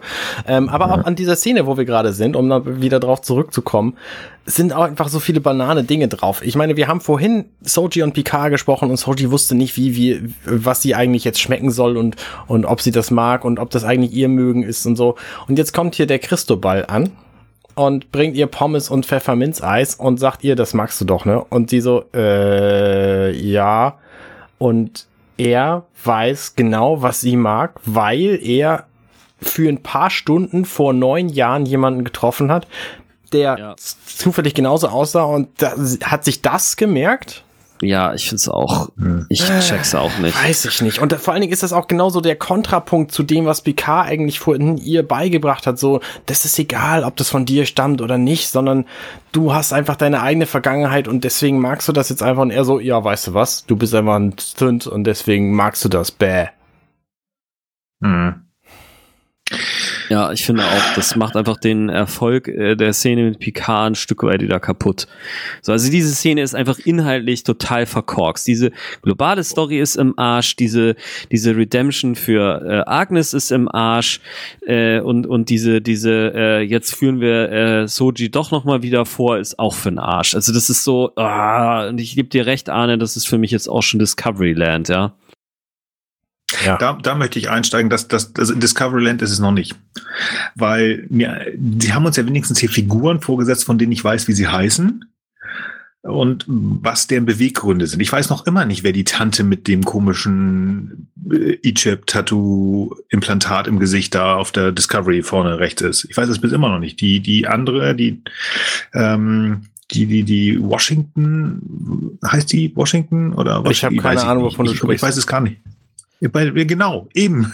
Darum geht's doch. Wir kennen die Leute bei Discovery nicht. Also ich finde das, ich finde zumindest die Charaktere etwas besser. Ähm, die Machart ist schwierig, aber ich finde ähm, ja, ja, du hast schon recht. Also ja, also so ganz, wir nähern uns an. Ja. Ich bin aber noch nicht, ich bin nicht der Meinung, dass wir, dass das, dass die gleiche Ebene. ist. nee, es ist nicht die gleiche Ebene, weil wir ja auch noch keine zwei Staffeln hatten, um den ganzen Kram zu breit zu treten, den wir aufgebaut haben. Ah, okay. Also sagst du, wir warten mal die zweite Staffel ab. Ja, mal gucken, es, es, es, sind auf ja. jeden Fall ja auch äh, wirklich viele schöne Sachen drin und die Charaktere sind immer noch komplexer und vieles macht auch einfach mehr Spaß. Also ich möchte nicht sagen, dass jetzt eine Szene macht jetzt auch nicht hier den ganzen Laden dicht, nein, aber nein, es nein. ist schon wirklich blöd, finde ich, dass sozusagen die Story, auf die wir uns jetzt alle gefreut haben, doch im Kern so ein bisschen schwach ist. Das äh, finde ich tatsächlich schon ein bisschen schade. Ich meine, ich finde zwar die Analogie, das möchte ich gerade noch mal zum Besten geben, dass ähnlich ähnlich wie nachdem äh, Saffron Cochrane ja die Warpmauer durchbrochen hat oder wie auch immer man das nennt, die äh, Vulkanier aufgetaucht sind, dass eben sie jetzt sozusagen so eine Art negatives Analogon haben in Richtung jetzt, wenn sich Synthetic Life über eine gewisse Stufe entwickelt hat äh, und entsprechende Signale aussendet, dass sich dann irgendein, äh, irgendeine böse Sphäre, also diese, diese Parallele, also dieses Motiv wieder zu verwenden, finde ich gut. Auf der anderen Seite finde ich es auch wieder doof und das geht jetzt wirklich nochmal sogar an die Premiere zu zurück zu dem, was Patrick Stewart gesagt hat, dass es ihm darum ging, nochmal integere neue Führungsfiguren in eine eigentlich, äh, sagen wir mal, eher von Vorurteilen geprägte Welt zu bringen. Und jetzt wird sozusagen uns von irgendwo hier sozusagen so eine externe Hölle hergezaubert, ne? so nach dem Motto, ha, wenn wir jetzt zu viel falsch machen mit den Synthetics, dann äh, kommen da draußen aber die ganz bösen Monster aus ihren Löchern hervorgekrochen. Das finde ich auch so, ah, ich weiß nicht. Also wenn, dann hätte man es wirklich besser einführen sollen. Und da gibt es ja auch echt tolle Stories. Ne? Ich weiß nicht, ob ihr zum Beispiel ähm, die drei Sonnen kennt. Das ist so ein äh, chinesischer Autor und es gibt das Konzept des dunklen Waldes, dass man also sagt, zum Beispiel, man sollte in einer Galaxis möglichst, wenn man ein unterentwickeltes Volk ist, vielleicht nicht so wie wir mit fetten äh, Teleskopen, äh, ähm, äh, nicht Teleskopen, mit fetten Radiosendern sozusagen irgendwie Botschaften in, in die weite Galaxis schicken, weil sonst möglicherweise wie in einem dunklen Wald die, die Predator, also die die die äh, die die Jäger sozusagen aus der ähm, aus dem aus ihrem Verstecken herauskommen und dann sozusagen das, äh, die arglose Beute zu jagen. Das ist zumindest mhm. so eine, tatsächlich so eine Idee, die es halt gibt. Das zumindest hätte man hier mal unterbringen können, dass man sagt, ja, man muss eben befürchten, dass wenn man sozusagen ein zu großes Licht anmacht, ja, dann kommen eben die Viecher an und sind halt böse. Aber jetzt einfach nur sozusagen, ja, ja, da draußen gibt es intergalaktisch äh, äh, solche, solche Synthetics, die dann irgendwie hier alles platt machen. Das ist für mich hier so eine Höllenfantasie. Das ist jetzt haben wir hier Dantes Inferno noch mal mit anderen Mitteln neu erfunden oder was. Das finde ich, mhm. finde es blöd. Es nervt mich einfach. Ja. Mein Problem ist einfach, dass es, was mich nervt, auch weitergeht. Also die, die, diese komplette Anteil, bis wir wieder auf den Bockkubus gehen, geht mir auf den Nerven. Ich finde es nicht gut gespielt, ich finde es nicht gut durchdacht. Auch wenn, wenn Soji denn auf die Brücke geht.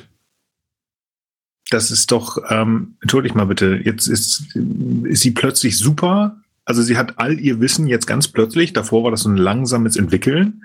Jetzt kann sie das Schiff übernehmen mhm. und ähm, schützt sich da, will irgendwo hinfliegen über die Transwarp-Kanäle, die sie natürlich auch jetzt sofort alle kann und aufrufen kann. Das sagt sie aber auch, dass sie keine Ahnung hat, warum. Nee, stimmt, aber ich finde es trotzdem blöd. Ja, finde ich Aber der auch. größte Knaller, der größte Knaller für mich kommt dann, wo Kapitän Rios anfängt, ein Schlaflied zu singen. Echt jetzt? Nö, stört mich nicht. Echt? Also der Teil stört nee, mich wirklich nicht. Im Vergleich zu dem ganzen Quatsch, den wir vorher gesehen haben, dass wir diese ganze Ibn Majid-Szene hier quasi viermal in immer detailreicheren Varianten gehört haben. Nee, da stört mich das jetzt echt nicht mehr. Nee, das stört mich Wenn auch nicht. Ich fand das sogar eigentlich eine ganz lustige Idee. Also vielleicht ist es aber auch wirklich das Kontrasterlebnis zu dem ganzen Unsinn, den wir vorher gesehen haben. Ja, ich weiß nicht, wie es in so einer Folge wie Nepente gewesen wäre, aber hier fand ich es tatsächlich eher ein Lichtblick. Ich kann noch erklären, warum ich das so blödsinnig finde. Ja. Wenn euer Schiff von irgendwelchen Raumschiffpiraten übernommen worden ist und ihr schnell hier dieses komische Ding da, also ihr wollt euer Schiff sozusagen ausschalten. Wollt ihr dann erstmal 24 Minuten ein Schlafliedchen singen? Er singt keine 24 ihr, Minuten. Ja, über wenn ja, es nur okay, 12 Sekunden okay. ist. Oder willst du sagen, Code Alpha Charlie Echo 573? Ja, aber Zack, so ein richtig, aber so ein richtig, äh, ich sag mal, so ein richtig sicherer Code muss auch eine gewisse Länge haben. Und wenn die Länge jetzt eben in Form von Melodie und Text kodiert ist, dann gehe ich da mit Akkordeon. Mich stört das auch tatsächlich nicht. Ich finde es ein legitimes Mittel, vor allen Dingen auch deswegen, weil man den Code eines Liedes möglicherweise viel besser verstecken kann als ein Charlie Alpha Delta. Mm, ja, aber ich, ich verstehe hm, trotzdem, okay. ich verstehe trotzdem deinen Ungemacht, also dein, dein, dein Missempfinden, aber ich, äh, ich finde es tatsächlich eine ganz lustige Idee. Weil ich einfach solche kleinen technischen Schmankerl, die zumindest auch mal ausnahmsweise realistisch sein könnten, einfach ganz gut finde, weil theoretisch könntest du sowas umsetzen. Also ich, jetzt vielleicht nicht ad hoc, aber wenn du jetzt dir denkst, du kannst dir so ein äh, Google Home hier kaufen, theoretisch müsste das Ding programmierbar sein, auf eine Melodie irgendwie zu reagieren, ja. ja okay. Na gut. Na gut. Dann bin ich dafür etwas milder wieder gestimmt. Kubus ich glaube, das haben wir schon fertig besprochen, oder? Habt ihr da noch was, dass Annika sozusagen die Möglichkeit, die wir in dieser Figur gesehen haben und die nicht genutzt werden und sie das jetzt wieder loslässt, das haben wir schon gesagt, sehe ich eigentlich nicht mehr. Ich, ich, ich nehme das einfach mhm. als, äh, als Bestätigung. Ja. Dann können wir das letzte Gespräch sozusagen anbeginnen. Und zwar der Captain und der Captain. Ja, ich habe da gar nicht so viel Ahnung. Du hast, ich, ich gehe davon aus, dass du wieder mehr dazu zu sagen hast. Ähm, sorry, ich bin gerade immer noch bei dieser, ähm, bei der Szene vorher, vor dem ja. Borgkubus noch, wo okay. nämlich Rios sich dann doch irgendwie breitschlagen lässt. Und das ist schon wieder so ein, so ein Anklang an diese moralische Geschichte. Ähm, weil Soji möchte zu ihrem Heimatplaneten und hat sogar ge geplant, das Schiff zu kapern, um das zu erreichen. Statt einfach ja. den direkten Weg zu gehen und zu sagen, Leute, bringt mich doch bitte dahin, da will ich hin, weil Picard auch zu ihr gesagt hat, wir bringen dich dahin. So, mhm. aber nein, sie geht an allen vorbei, also äh, auch, auch moralisch vorbei, um das quasi ohne fremde Hilfe zu machen und kann das dann auch einfach, weil sie das plötzlich kann, seit sie jetzt von der Ibn Majid gehört hat. Und dann wollen die anderen sie aber aufhalten und das Aufhalten führt dann dazu, dass Rios entscheidet, dass sie es doch machen, weil das ist natürlich doch das Richtige. So, wir wissen natürlich, mhm. es ist das Richtige. Aber warum muss das so verschwurbelt erzählt werden? Warum können sie nicht einfach, warum sagt sie nicht einfach, Leute, ich muss wirklich dringend jetzt zu meinem Heimatplaneten? Warum müssen sie da dieses Mysterium des plötzlichen Wissens einbringen? Warum müssen sie dieses gesamte Lied einbringen, mit dem Rios dann sein Schiff wieder kriegt? Warum müssen die irgendwie noch zurückbringen, ähm, dass Rios sich breitschlagen lässt, um dann doch irgendwie sein Schiff dahin zu fliegen? Das hätte doch einfach einfacher funktionieren können. Ja, also, finde ich auch. Das ist irgendwie unnötiger, unnötiger äh, Szenentant einfach. Das ist irgendwie, das gebe ich dir vollkommen recht. Das sind auch wieder so unnötige zusätzliche Irrungen und Wirrungen, die man halt nicht braucht. Das ist so ein bisschen so wie, als wenn man meinen Vormittag irgendwie erzählt mit, ja, ich habe mir mein Frühstück gemacht. Oh, ich habe mir meinen Löffel gegangen. Ja, dann gehe ich noch mal rüber und hole mir meinen Löffel. Oh, ich habe festgestellt, ich hätte doch gerne noch etwas mehr Schoko. Ich öffne noch einmal die Schachtel und hole mir noch etwas mehr Schoko raus. Bla bla. Also es ist nicht ganz so langweilig, aber es ist einfach echt ja. überflüssig. Vor ich glaube, hier ist. Nee, Moment, ein, ein Punkt noch. Ähm, vor ja. allen Dingen ist ja der, der Twist dieser, dieser Szene, dass Rios die moralisch korrekte Entscheidung trifft, sie zu ihrem Heimatplaneten zu bringen, obwohl da quasi außer ihr niemand was von hat. Ähm, das hätten sie auch einfach haben können, wenn sie gefragt hätte, bringst du mich dahin? Und er sagt, ja, es ist extrem schwierig, aber können wir machen. Genau. Also genau. es hat nicht mal, nicht mal einen sinnvollen Effekt, diese Szene so auszustatten. Das ist das, ein was ich hier so blöd finde. Okay. Ein, ein klein, ich versuche ich versuche es einfach mal. Jetzt versuche ich mal wieder was Gutes. Ich glaube, dass sie hier noch einmal zeigen wollten, dass Soji definitiv, also sie hat sich zwar ange, angenähert an die anderen, aber also sie vertraut noch immer keinen Punkt. Deswegen sagt sie, bevor ich jetzt hier frage und die dann Nein sagen, äh, die, mhm. das tun die eh nicht, weil, weil die haben mich gar nicht lieb, weil ich bin ja Androide und mhm. denke ich jetzt einfach. Das sollte einfach zeigen. Okay. Und dann sozusagen der zweite Schritt, ja, okay. nachdem Rios gezeigt hat, hier, pass mal auf, ich habe sowieso die Kontrolle und pass, komm mal her, Icha. Ne? Also er nennt sie auch Icha, das ist ja Tochter.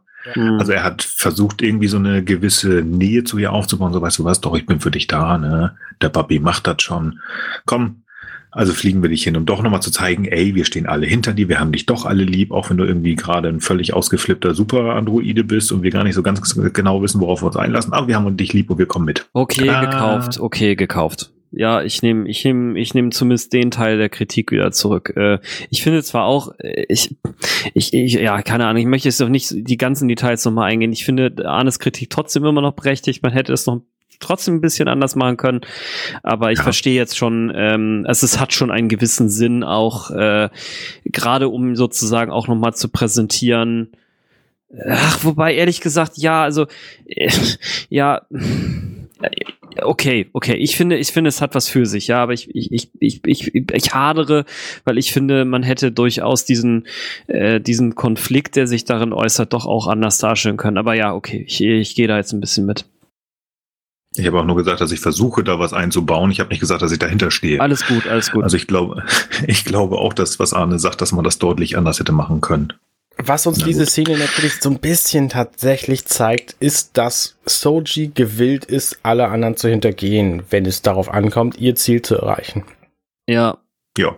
Ja. Gut, also die will, ne, das, ihr Ding, die will nach Hause. Das, das gebe ich der Szene. Ja, definitiv. Ja, ja. Gut. Borg-Szene haben wir schon, also Borg-Kubo-Szene. Genau. Wollen wir jetzt zum Gespräch der Captains gehen? Jo. Ja. Also wir, ich finde das ganz schön. Ähm, die beiden Captains, aber effektiv ähm, ist das so ein Gespräch, so ein bisschen, dass Picard Rios ja versucht so ein bisschen aufzubauen, der immer noch äh, hadert und danach nach dem Sinn des Todes, äh, des Todes seines alten Captains sucht. Und ihn auch so ein bisschen versucht, ja, aber der war ein guter Mann und er hat das auch alles ganz gut gemacht. Also ja, pf, was soll er sonst machen? Ähm, das ist ein, ein Starfleet-Offizier gewesen und der wusste nicht so ganz, was er machen sollte, also muss Pe Picard ja irgendwie gut über den reden noch ein bisschen Fanservice rein. Ne? Da haben wir schon, haben wir auch schon drüber gesprochen. In Tapestry. Martha Batanidis wird ein, eingebaut, ganz kurz. Man kennt sich. Haha. Hm. Ja. Pff. Fand's nett. Ich fand's nett. Ich weiß nicht, aber vielleicht seht ihr das wieder anders und habt da mehr rausgenommen. Ich weiß noch nicht so ganz, ähm, wo mich dieses Gespräch hinführen soll. Außer dass ähm, ganz offensichtlich Rios doch, ähm, auch wenn er sie da jetzt hinfliegt, dass er Angst vor Soji hat, in gewisser Art und Weise. Aber mehr habe ich da jetzt nicht rausgelesen. Ihr? Arne?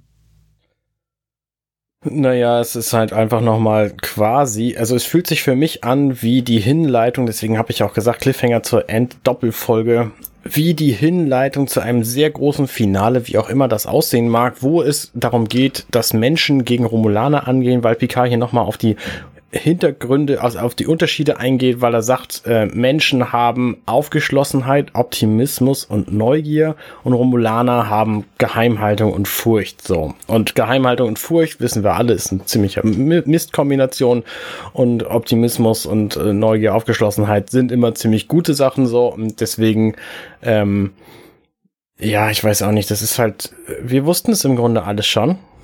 Und es wird einfach nur noch mal Mhm. gesagt, weil es jetzt darauf hinausläuft, dass das offensichtlich jetzt der große Konflikt wird, um den es dann später geht. So. Also das Finale könnte einfach auch extrem platt werden. Wir werden es sehen. Ja, Ja, da bin ich wirklich gespannt. Frank, hast du noch was zu der Szene? ähm, ich, äh, ich, ich, denk, ich denke auch, der Neuigkeitsgehalt war jetzt auch nicht so bestialisch. Ähm, ich fand es trotzdem eine ganz schöne Szene eigentlich. Ich finde, sie ist auch so von der Machart ganz nice. Also eine Sache, und da will ich auch mal ein, einmal ausnahmsweise, ich bin ja sonst auch hier viel am Kritisieren, ähm, äh, da, ein Credit an Discovery, ich finde tatsächlich das Warp, äh, die, die Warp-Animationen cooler.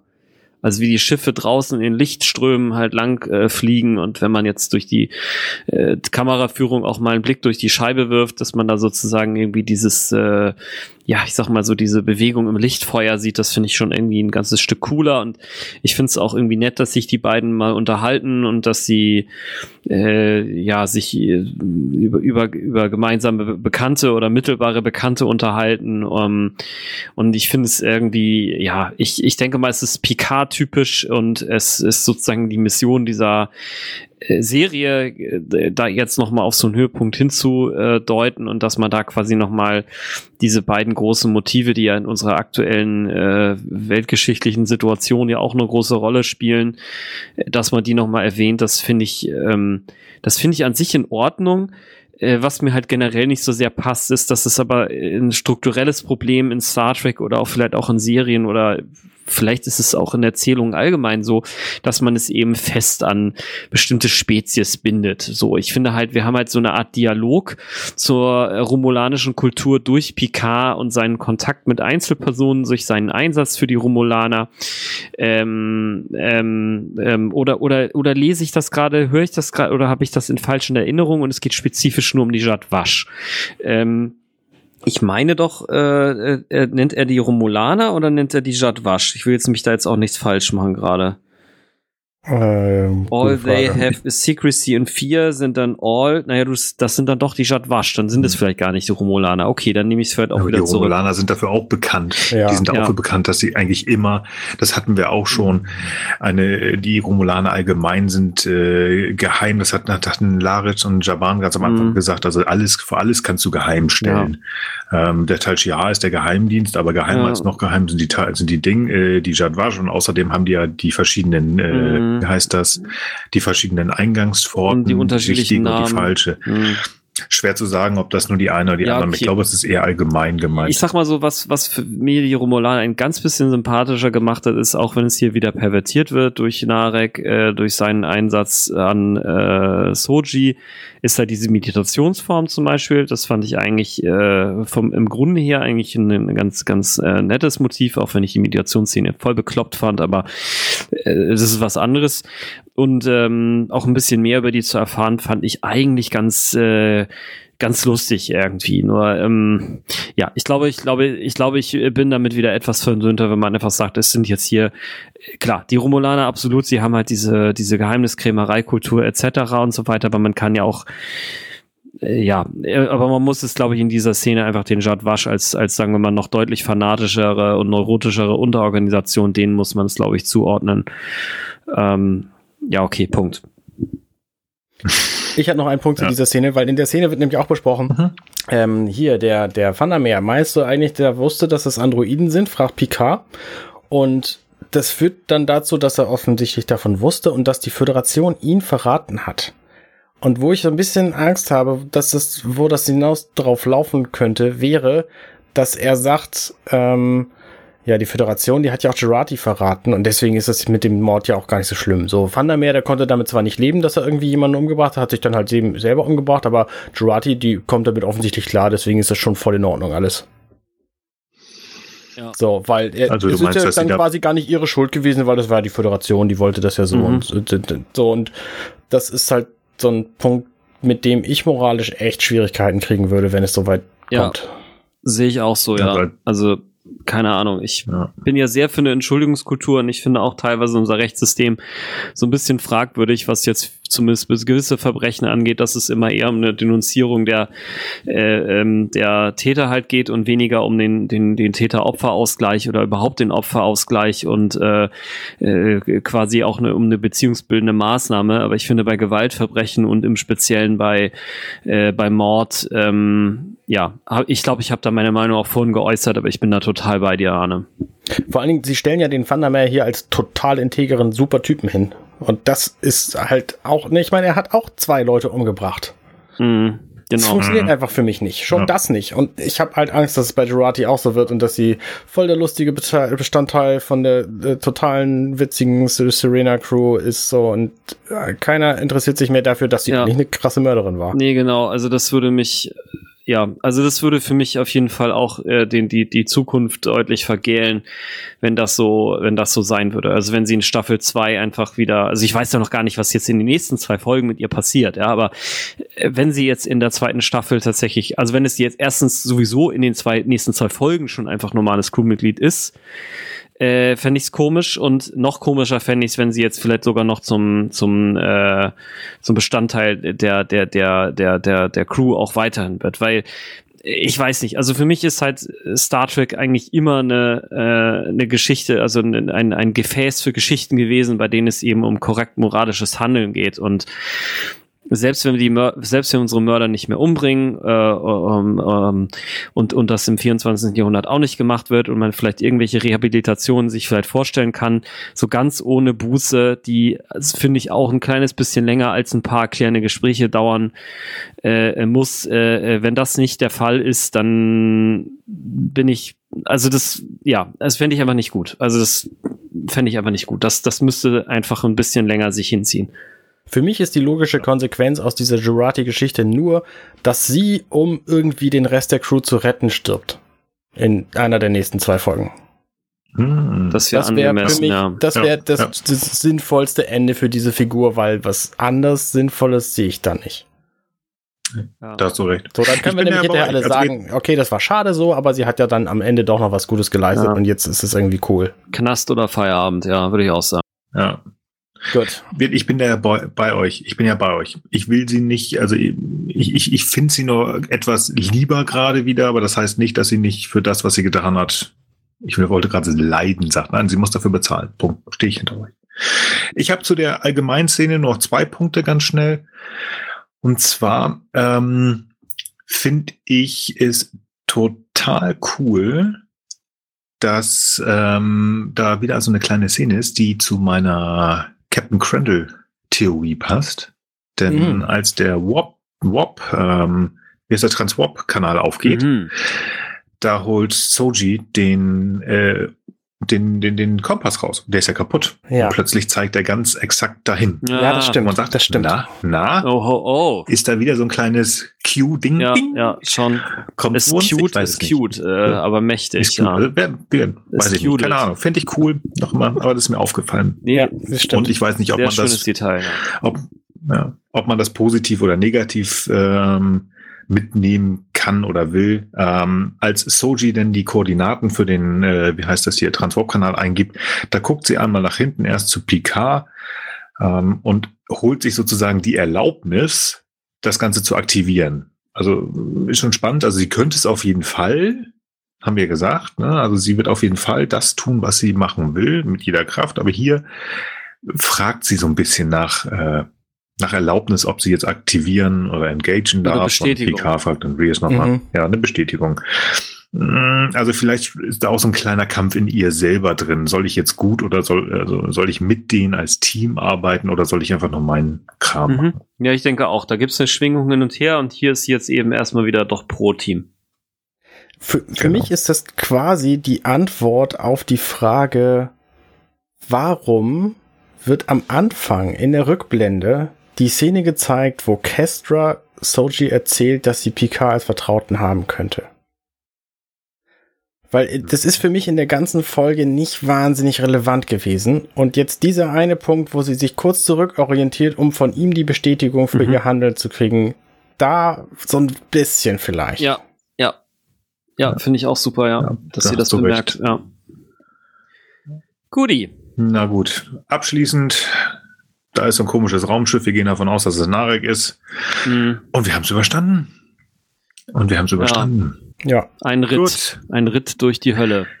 Ja. Oh, ich glaube, das haben wir schon schlimmer gehabt. Ja, ja, Fazits, einverstanden. meine Herren. Fazits. Ich habe letzte Woche angefangen. Ähm, Arne, möchtest du anfangen? Ähm, Ich kann sonst auch. Also ja, bitte, ich. bitte ähm, fang mal an.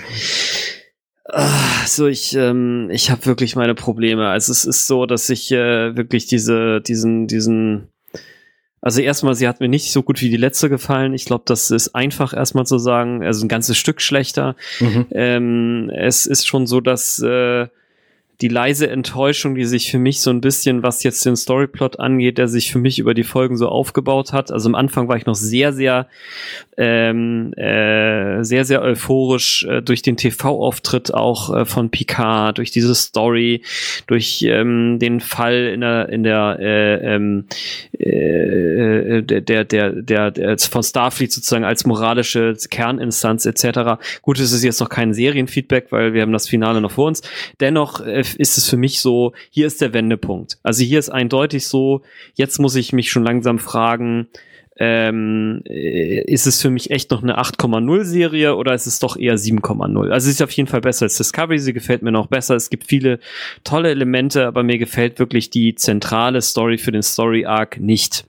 Das muss ich einfach so sagen und da wüsste ich auch kaum noch, wie sich das jetzt in den letzten zwei Folgen noch zurechtbiegen soll. Und ähm, da muss ich einfach sagen, bin ich doch ein Stück weit äh, enttäuscht leider und ähm, da machen dann auch, äh, äh, da macht es dann, da, da wird es halt nicht gerade besser dadurch, dass dann für mich auch noch dieser diese Höhepunktszene von Seven of Nine so vergeigt wird und äh, ich sag mal so dann dieses äh, dann doch eher so ein bisschen schwache äh, moralische äh, Gerede, was dann sozusagen, wo man auch hätte wirklich tiefer gehen können, um Dinge zu er erklären und dann noch sozusagen ein paar kleinere Fehler äh, in der Gewichtung von äh, ähm, Zeit für bestimmte Dialoge oder für bestimmte Erklärungen.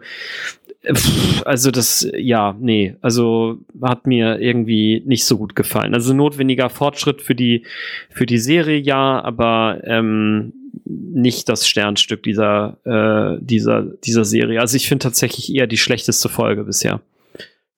Okay. Arne? Ähm, ich gehe da tatsächlich auch so ein bisschen mit, Frank, mit, weil das nämlich so der Moment ist, wo einfach nicht mehr ewig viel Zeit ist. Wir wissen, wir haben nur zehn Folgen in dieser gesamten Staffel und die letzten beiden sind eine Doppelfolge, auf die es jetzt hier quasi hinausläuft. Also ich glaube nicht, dass wir von dem Planeten, wo wir dann wahrscheinlich landen werden in der nächsten Folge, wieder runterkommen, um möglicherweise noch irgendeinen Sternenflottenplot wieder gerade zu biegen oder um was weiß ich was. Also ob wir nochmal zu dem Chateau Picard, was ist mit dem Hund? Ähm, mhm. ne, ich glaube langsam. Sehr gute also Frage. Also, mir ist inzwischen so klar geworden, okay, diese Serie kann einfach nicht erfüllen, was ich mir alles von ihr erwünsche. Und das schafft sie einfach zeitlich jetzt gar nicht mehr. Und das ist, äh, deswegen ist es für mich auch eine der enttäuschendsten Folgen bislang, weil, äh, na, abgesehen von den ganzen Plotholes, die wir hier hatten, na, es ist jetzt 300.000 oder 200.000 Jahre her, aber nicht 280.000, ähm, sondern das ist einfach äh, so aus der Luft gegriffen alles und so und, ähm,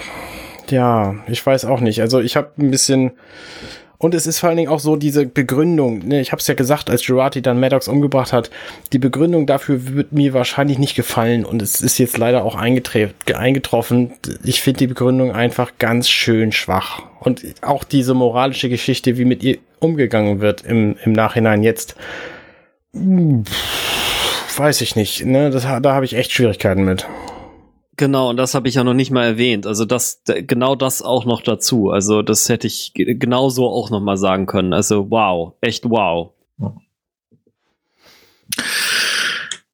Ich tue mich gerade schwer.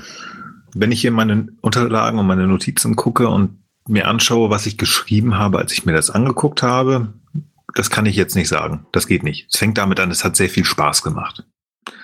Als ich das vorbereitet hat, hat das vielleicht auch noch viel Spaß mhm. gemacht. Aber nachdem ich jetzt die Folge sozusagen das vierte Mal gesehen habe und mit euch darüber gesprochen habe, sind mir so viele Sachen aufgefallen, wo ich nur einfach sage, oh nee, oh nee, da kommt es mhm. mir hoch. Da werde ich aggressiv. Das hat man wirklich zum Ende, glaube ich, auch gemerkt, dass ich wirklich, ich bin böse. Ich bin böse über das, was sie mir hier verkaufen wollen, über das, wo sie Zeiten wirklich irgendwo uns was gezeigt haben, wo man Zeiten hätte sparen können, andere Sachen dafür schöner hätte herausstellen können. Sevens Plot total kaputt gemacht haben. In der einen Szene hier Picard wieder der grantige Zustand nach Transporter Blödelkopf ist und in der nächsten Szene, naja, vielleicht ist er da ein bisschen netter. Und ähm, ich, ich habe hier im, Regelfall immer so ein bisschen die, die, äh, die Wertung von IMDb habe ich auf einem meiner Bildschirme stehen. Und das ist ganz spaßig. Das ähm, Nepente, die letzte Folge haben wir alle relativ hoch gelobt und das ist, äh, bildet sich da auch ab. Und ähm, die, die wir heute besprochen haben, die ist noch ein bisschen schlechter geworden. Ich sehe sie halt deutlich schlechter. Ich bin da bei euch. Und dann ist mir aufgefallen, ich habe Picard selber auch bewertet und inzwischen nicht nur einmal, sondern mehrfach. Ich habe es Picard mehrfach bewertet inzwischen. Und zwar, als ich sie angefangen habe zu gucken, nach den ersten drei Folgen, habe ich sie tatsächlich bewertet mit einer 10. Und inzwischen bin ich deutlich weiter runtergegangen. Das heißt, die Qualität geht runter oder das, was sie uns zeigen. Und das ist hier definitiv diese Folge, die mir so zeigt, im Moment gehen wir in die falsche Richtung. Da war mal so ein Kinken drin in der Mitte mit ohne Gnade, die fünfte Folge und auch so ein bisschen langweilig, vielleicht unbedingte Offenheit. Aber das ist jetzt, wo ich sage, boah, dass ich aus einer Folge rauskomme nach dieser Besprechung und wirklich Aggression habe. Da bin ich wirklich gespannt, was da noch kommen soll. Mhm. Ich bin mhm. da echt so ein bisschen, ich habe jetzt tatsächlich wieder Angst. Und ich hatte mal Angst, als wir die Trailer uns angeguckt haben. Mhm. Ja. Was ähm, Frank gesagt hat, ich werde es trotzdem gut finden, aber es wird keine Zehner-Serie mehr werden können, glaube ich, wie TNG das für mich ist. Ganz schlecht wird es, glaube ich, auch nicht sein, aber es ist schon so, dass die Erwartungen zu hoch waren. Das kann ich jetzt schon sagen, mhm. egal was, danach, mhm. was, was die uns jetzt noch zeigen, weil es sind einfach Sachen, und ja, ich bin ja, ich bin bei euch diese, aus diesem Jurati Loch, das wir jetzt gerade haben, da rauszukommen, das ist nahezu unmöglich. Also, ob es mhm. jetzt die schlechteste Folge ist, weiß ich nicht. Das weiß ich nicht, kann ich nicht sagen, aber es ist definitiv nicht die beste. Ähm, ob die bei die vier und die fünf darunter sind, also die sind alle sehr nah beieinander. Da war ich jeweils echt so ein bisschen, ja, hatte ich Probleme mit, aber hier bin ich schon richtig sauer. Ja. Ja, ich weiß Wollen wir nicht. weitergehen?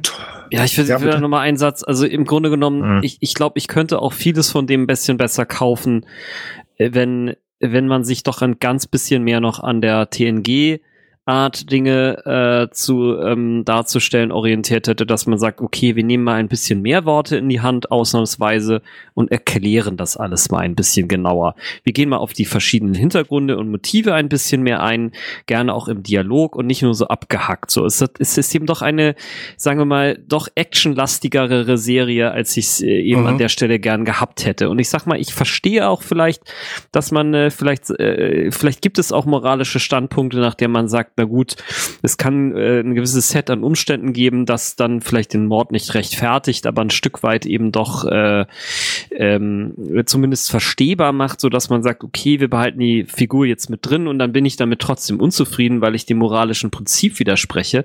Aber man hätte es vielleicht gerade durch die Andeutung indirekt auf Existenzialismus etc., das hätte man irgendwie, man, man hätte es etwas wortreicher, finde ich, äh, äh darstellen können. Man hätte da dem Zuschauer vielleicht ein bisschen mehr Theorie zumuten können. Und das nicht nur an der Stelle, sondern auch an verschiedenen anderen Stellen. Ich habe das jetzt nur mal exemplarisch rausgegriffen.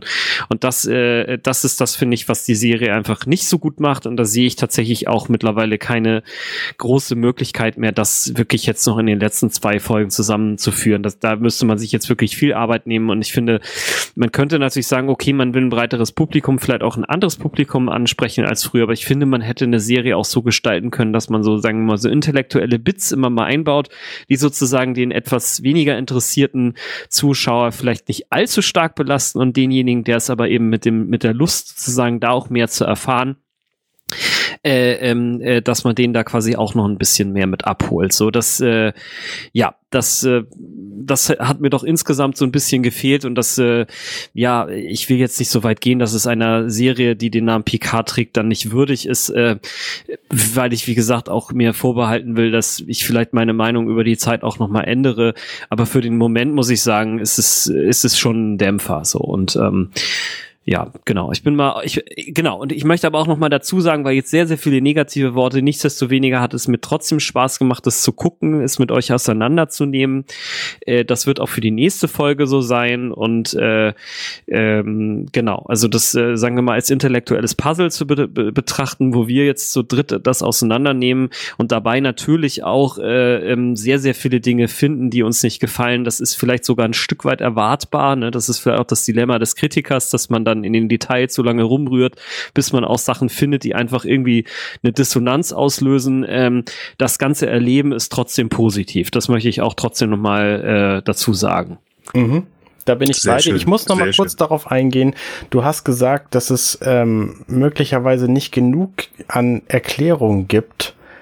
Da bin ich voll bei dir. Ich meine, wir haben über den Existenzialismus gesprochen. Der wird hier, der, ne, der wird in diesem äh, Dings hier dargestellt und es ist ja auch quasi das Thema der Serie, aber ich finde, man hätte das alles ein bisschen mehr erklären können. Also das ist zu abgehoben, das ist zu, ähm, zu weit äh, für nur Eingeweihte. Ich meine, wer weiß denn schon von, von Existenzialismus und dessen Ausprägungen für die Moral und für, für Verantwortung und so? Das wird hier alles in meiner, in meinem Verständnis wird es ein bisschen zu wenig für den, für den Normalo-Zuschauer gezeigt. Mhm. Ja. Da gebe ich dir auch Ehrlich recht. gesagt für mich auch. Also wenn du das gar nicht jetzt nochmal so ausgeführt hättest, genau, also ich will nicht ich sagen, ich will nicht sagen, dass es mir nicht vielleicht hätte beim 13. Äh, Mal und dann hätte ich vielleicht doch mal nach all den Titeln gegoogelt und so weiter und dann wäre mir auch eingefallen, ah ja, stimmt, Camus und Sartre hast du auch mal einen Text gelesen. Aber das, das ist mir halt zu so krass. Also da brauche ich schon so einen Ahne, der vielleicht in das Drehbuch dann auch mal ein paar Sätze reinschreibt, die dann sozusagen von mir aus auch das abgehobene Niveau dann in eine äh, verdauliche Form für den Zuschauer am Abend halt verpackt. Ne? Und es gibt Leute, die das können, ne? Also, ja. wie wir jetzt hier gerade erlebt haben. So und äh, das dann sozusagen noch in den äh, Serienkontext einzubetten, ja gut, dann muss man sich eben noch mal ein, zwei Tage Zeit nehmen. Ne, aber dafür kriegen die Leute ja auch Geld. Also das, äh, das, wie gesagt, das, äh, ja, nicht so richtig toll. Ja, und gerade wenn Moral so das Thema dieser Serie ist, dann äh, diese Jurati-Geschichten Nee, nee, komm, weiß nicht. Also inzwischen, ich meine, wir haben Picard auf der, also wir haben Jean, wie heißt er in Wirklichkeit, Patrick Stewart, Patrick Stewart auf der Bühne gesehen, der gesagt hat, er steht hinter dieser Serie und wenn sie anders gewesen wäre, hätte er sie nicht gemacht.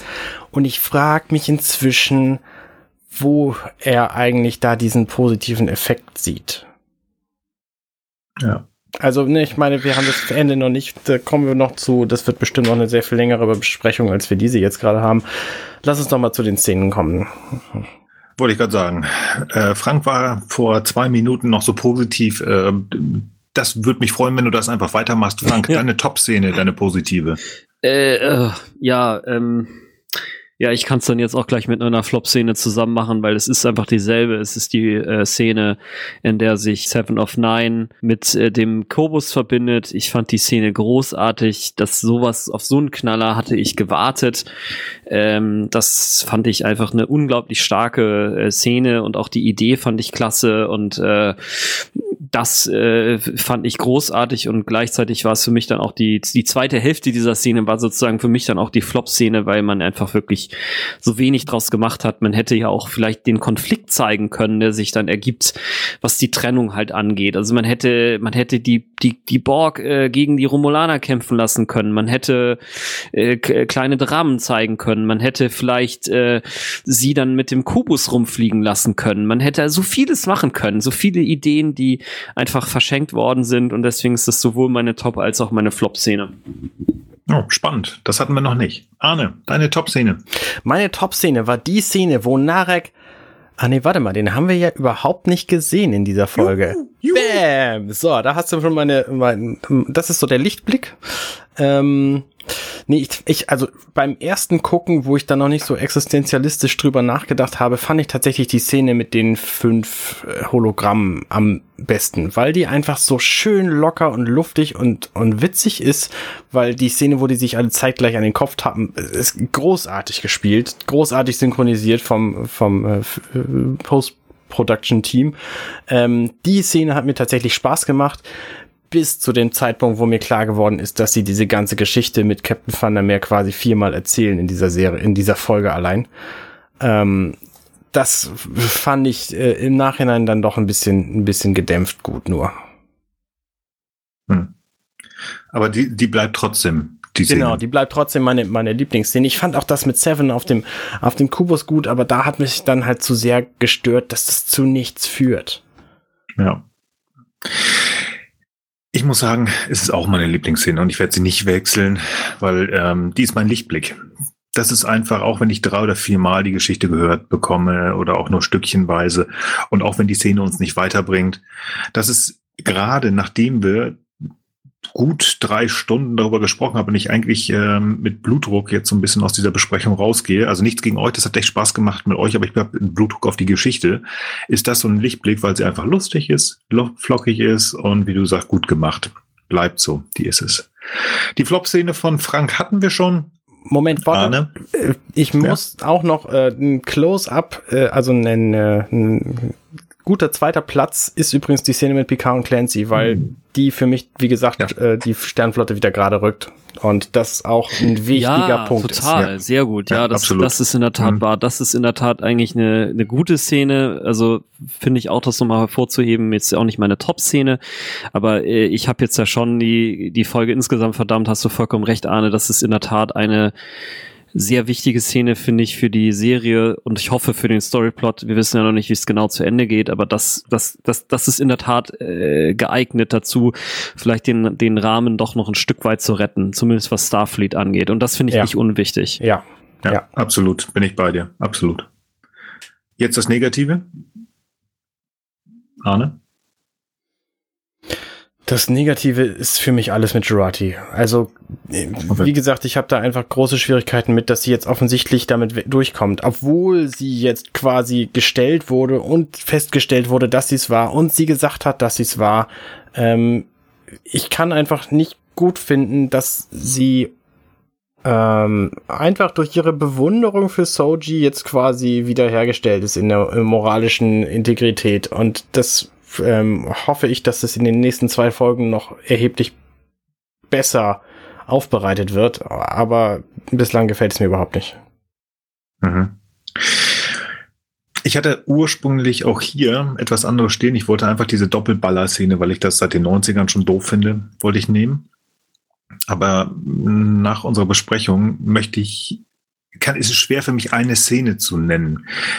Es sind viele kleine Szenen und das ist es eher, was mich nervt. Es ist so häufig, dass da so kleine, so zwei Sekunden Szenen so halbwegs drin sind, die man zusammen hätte fassen können und die uns ähm, etwas besser durch diese Folge geführt hätten Mhm. und nicht so ein kleiner Potten hier und da. Also das heißt, meine Flop-Szene ist sozusagen das Zerschneiden dieser Folge. Das hat mich Mhm. sehr, sehr genervt und das fand ich schade, weil ich glaube nicht, dass es am Ende meine Meinung zu dieser Folge verbessert hätte, aber es wäre einfacher, sie zu gucken, zu, gew- äh, es wäre einfacher gewesen, sie zu schauen und vielleicht wäre es zwei Prozent besser gewesen, weil so ist einfach nur oh, fertig werden. Gut. Meine Güte, hätte ich nicht gedacht, dass wir in dieser Serie meine Folge bekommen werden, wo wir allesamt mächtig, mächtig unzufrieden sind. Hätte ich nicht gedacht. Aber in der achten Folge Bruchstücke ist es tatsächlich so, dass so ein bisschen unser Bild von Star Trek Picard anfängt zu bröckeln. Genau wie es auch im Vorspann zu sehen ist. Nichtsdestotrotz, wir hören nicht auf. Wir machen weiter. Wir haben noch zwei Folgen. Die werden wir auch noch besprechen. Wenn ihr ganz anderer Meinung seid und diese Folge total toll findet, dann sagt uns das. Boah, Sagt ja, lasst es das uns wissen, ja. Also wenn es Sachen gibt, die das alles nochmal total retten und die wir nur übersehen, echt her damit. Ja, ja, bitte. Genau. Macht das sehr gerne bei uns auf der Website compendion.net. Schreibt es uns bei Twitter at gesternhu und schreibt uns auch gerne Bewertungen. Apple Podcast, ein, zwei Sternchen, fünf Sternchen, tausend Sternchen, Sternchen, wir brauchen Sternchen und freuen uns darüber. In der nächsten Folge, nächste Woche, werden wir uns anschauen Ed in Arcadia Ego Teil 1. Das ist die neunte Folge der ersten Staffel Star Trek Picard. Eine Folge vor dem großen Staffelfinale. Auch wenn es heute nicht so klang, ich freue mich trotzdem mal drauf. Ich habe mich auch gefreut, heute mit Arne und Frank darüber zu sprechen, gerade weil es auch mal ein bisschen verschiedene Meinungen mal wieder gab, aber wir tatsächlich am Ende keine positive Meinung zu dieser Folge hatten, hat es mir Mhm. gerade persönlich sehr, sehr viel Spaß gemacht, weil ich glaube, das hat man am Anfang nicht, wie gesagt, das hat man, glaube ich, nicht erwartet, dass das mal so endet. Also gut, enden tut's auch nicht, aber wir warten mal, wie es weitergeht. Vielen Mhm, Dank, ihr mhm. beiden, dass ihr die Zeit gefunden habt und so lange mit mir über diese Folge gesprochen habt. Vielen Dank, liebe Zuhörer, dass ihr wieder so lange bei uns wart. Schreibt uns bitte, ich bin echt gespannt, ob da jemand ist, der das anders sieht. Bis dahin, bis nächste Woche. Ich freue mich, ich bedanke mich und ich sage guten Morgen, guten Abend, guten Tag und gute Nacht. Ciao, ciao. Tschüss. Hey, wir sind Nils, Arne und Frank und das war gestern, heute, übermorgen. Wenn euch dieser Podcast gefällt, dann unterstützt uns doch ein wenig. Mehr Infos dazu findet ihr auf ghu.compendion.net.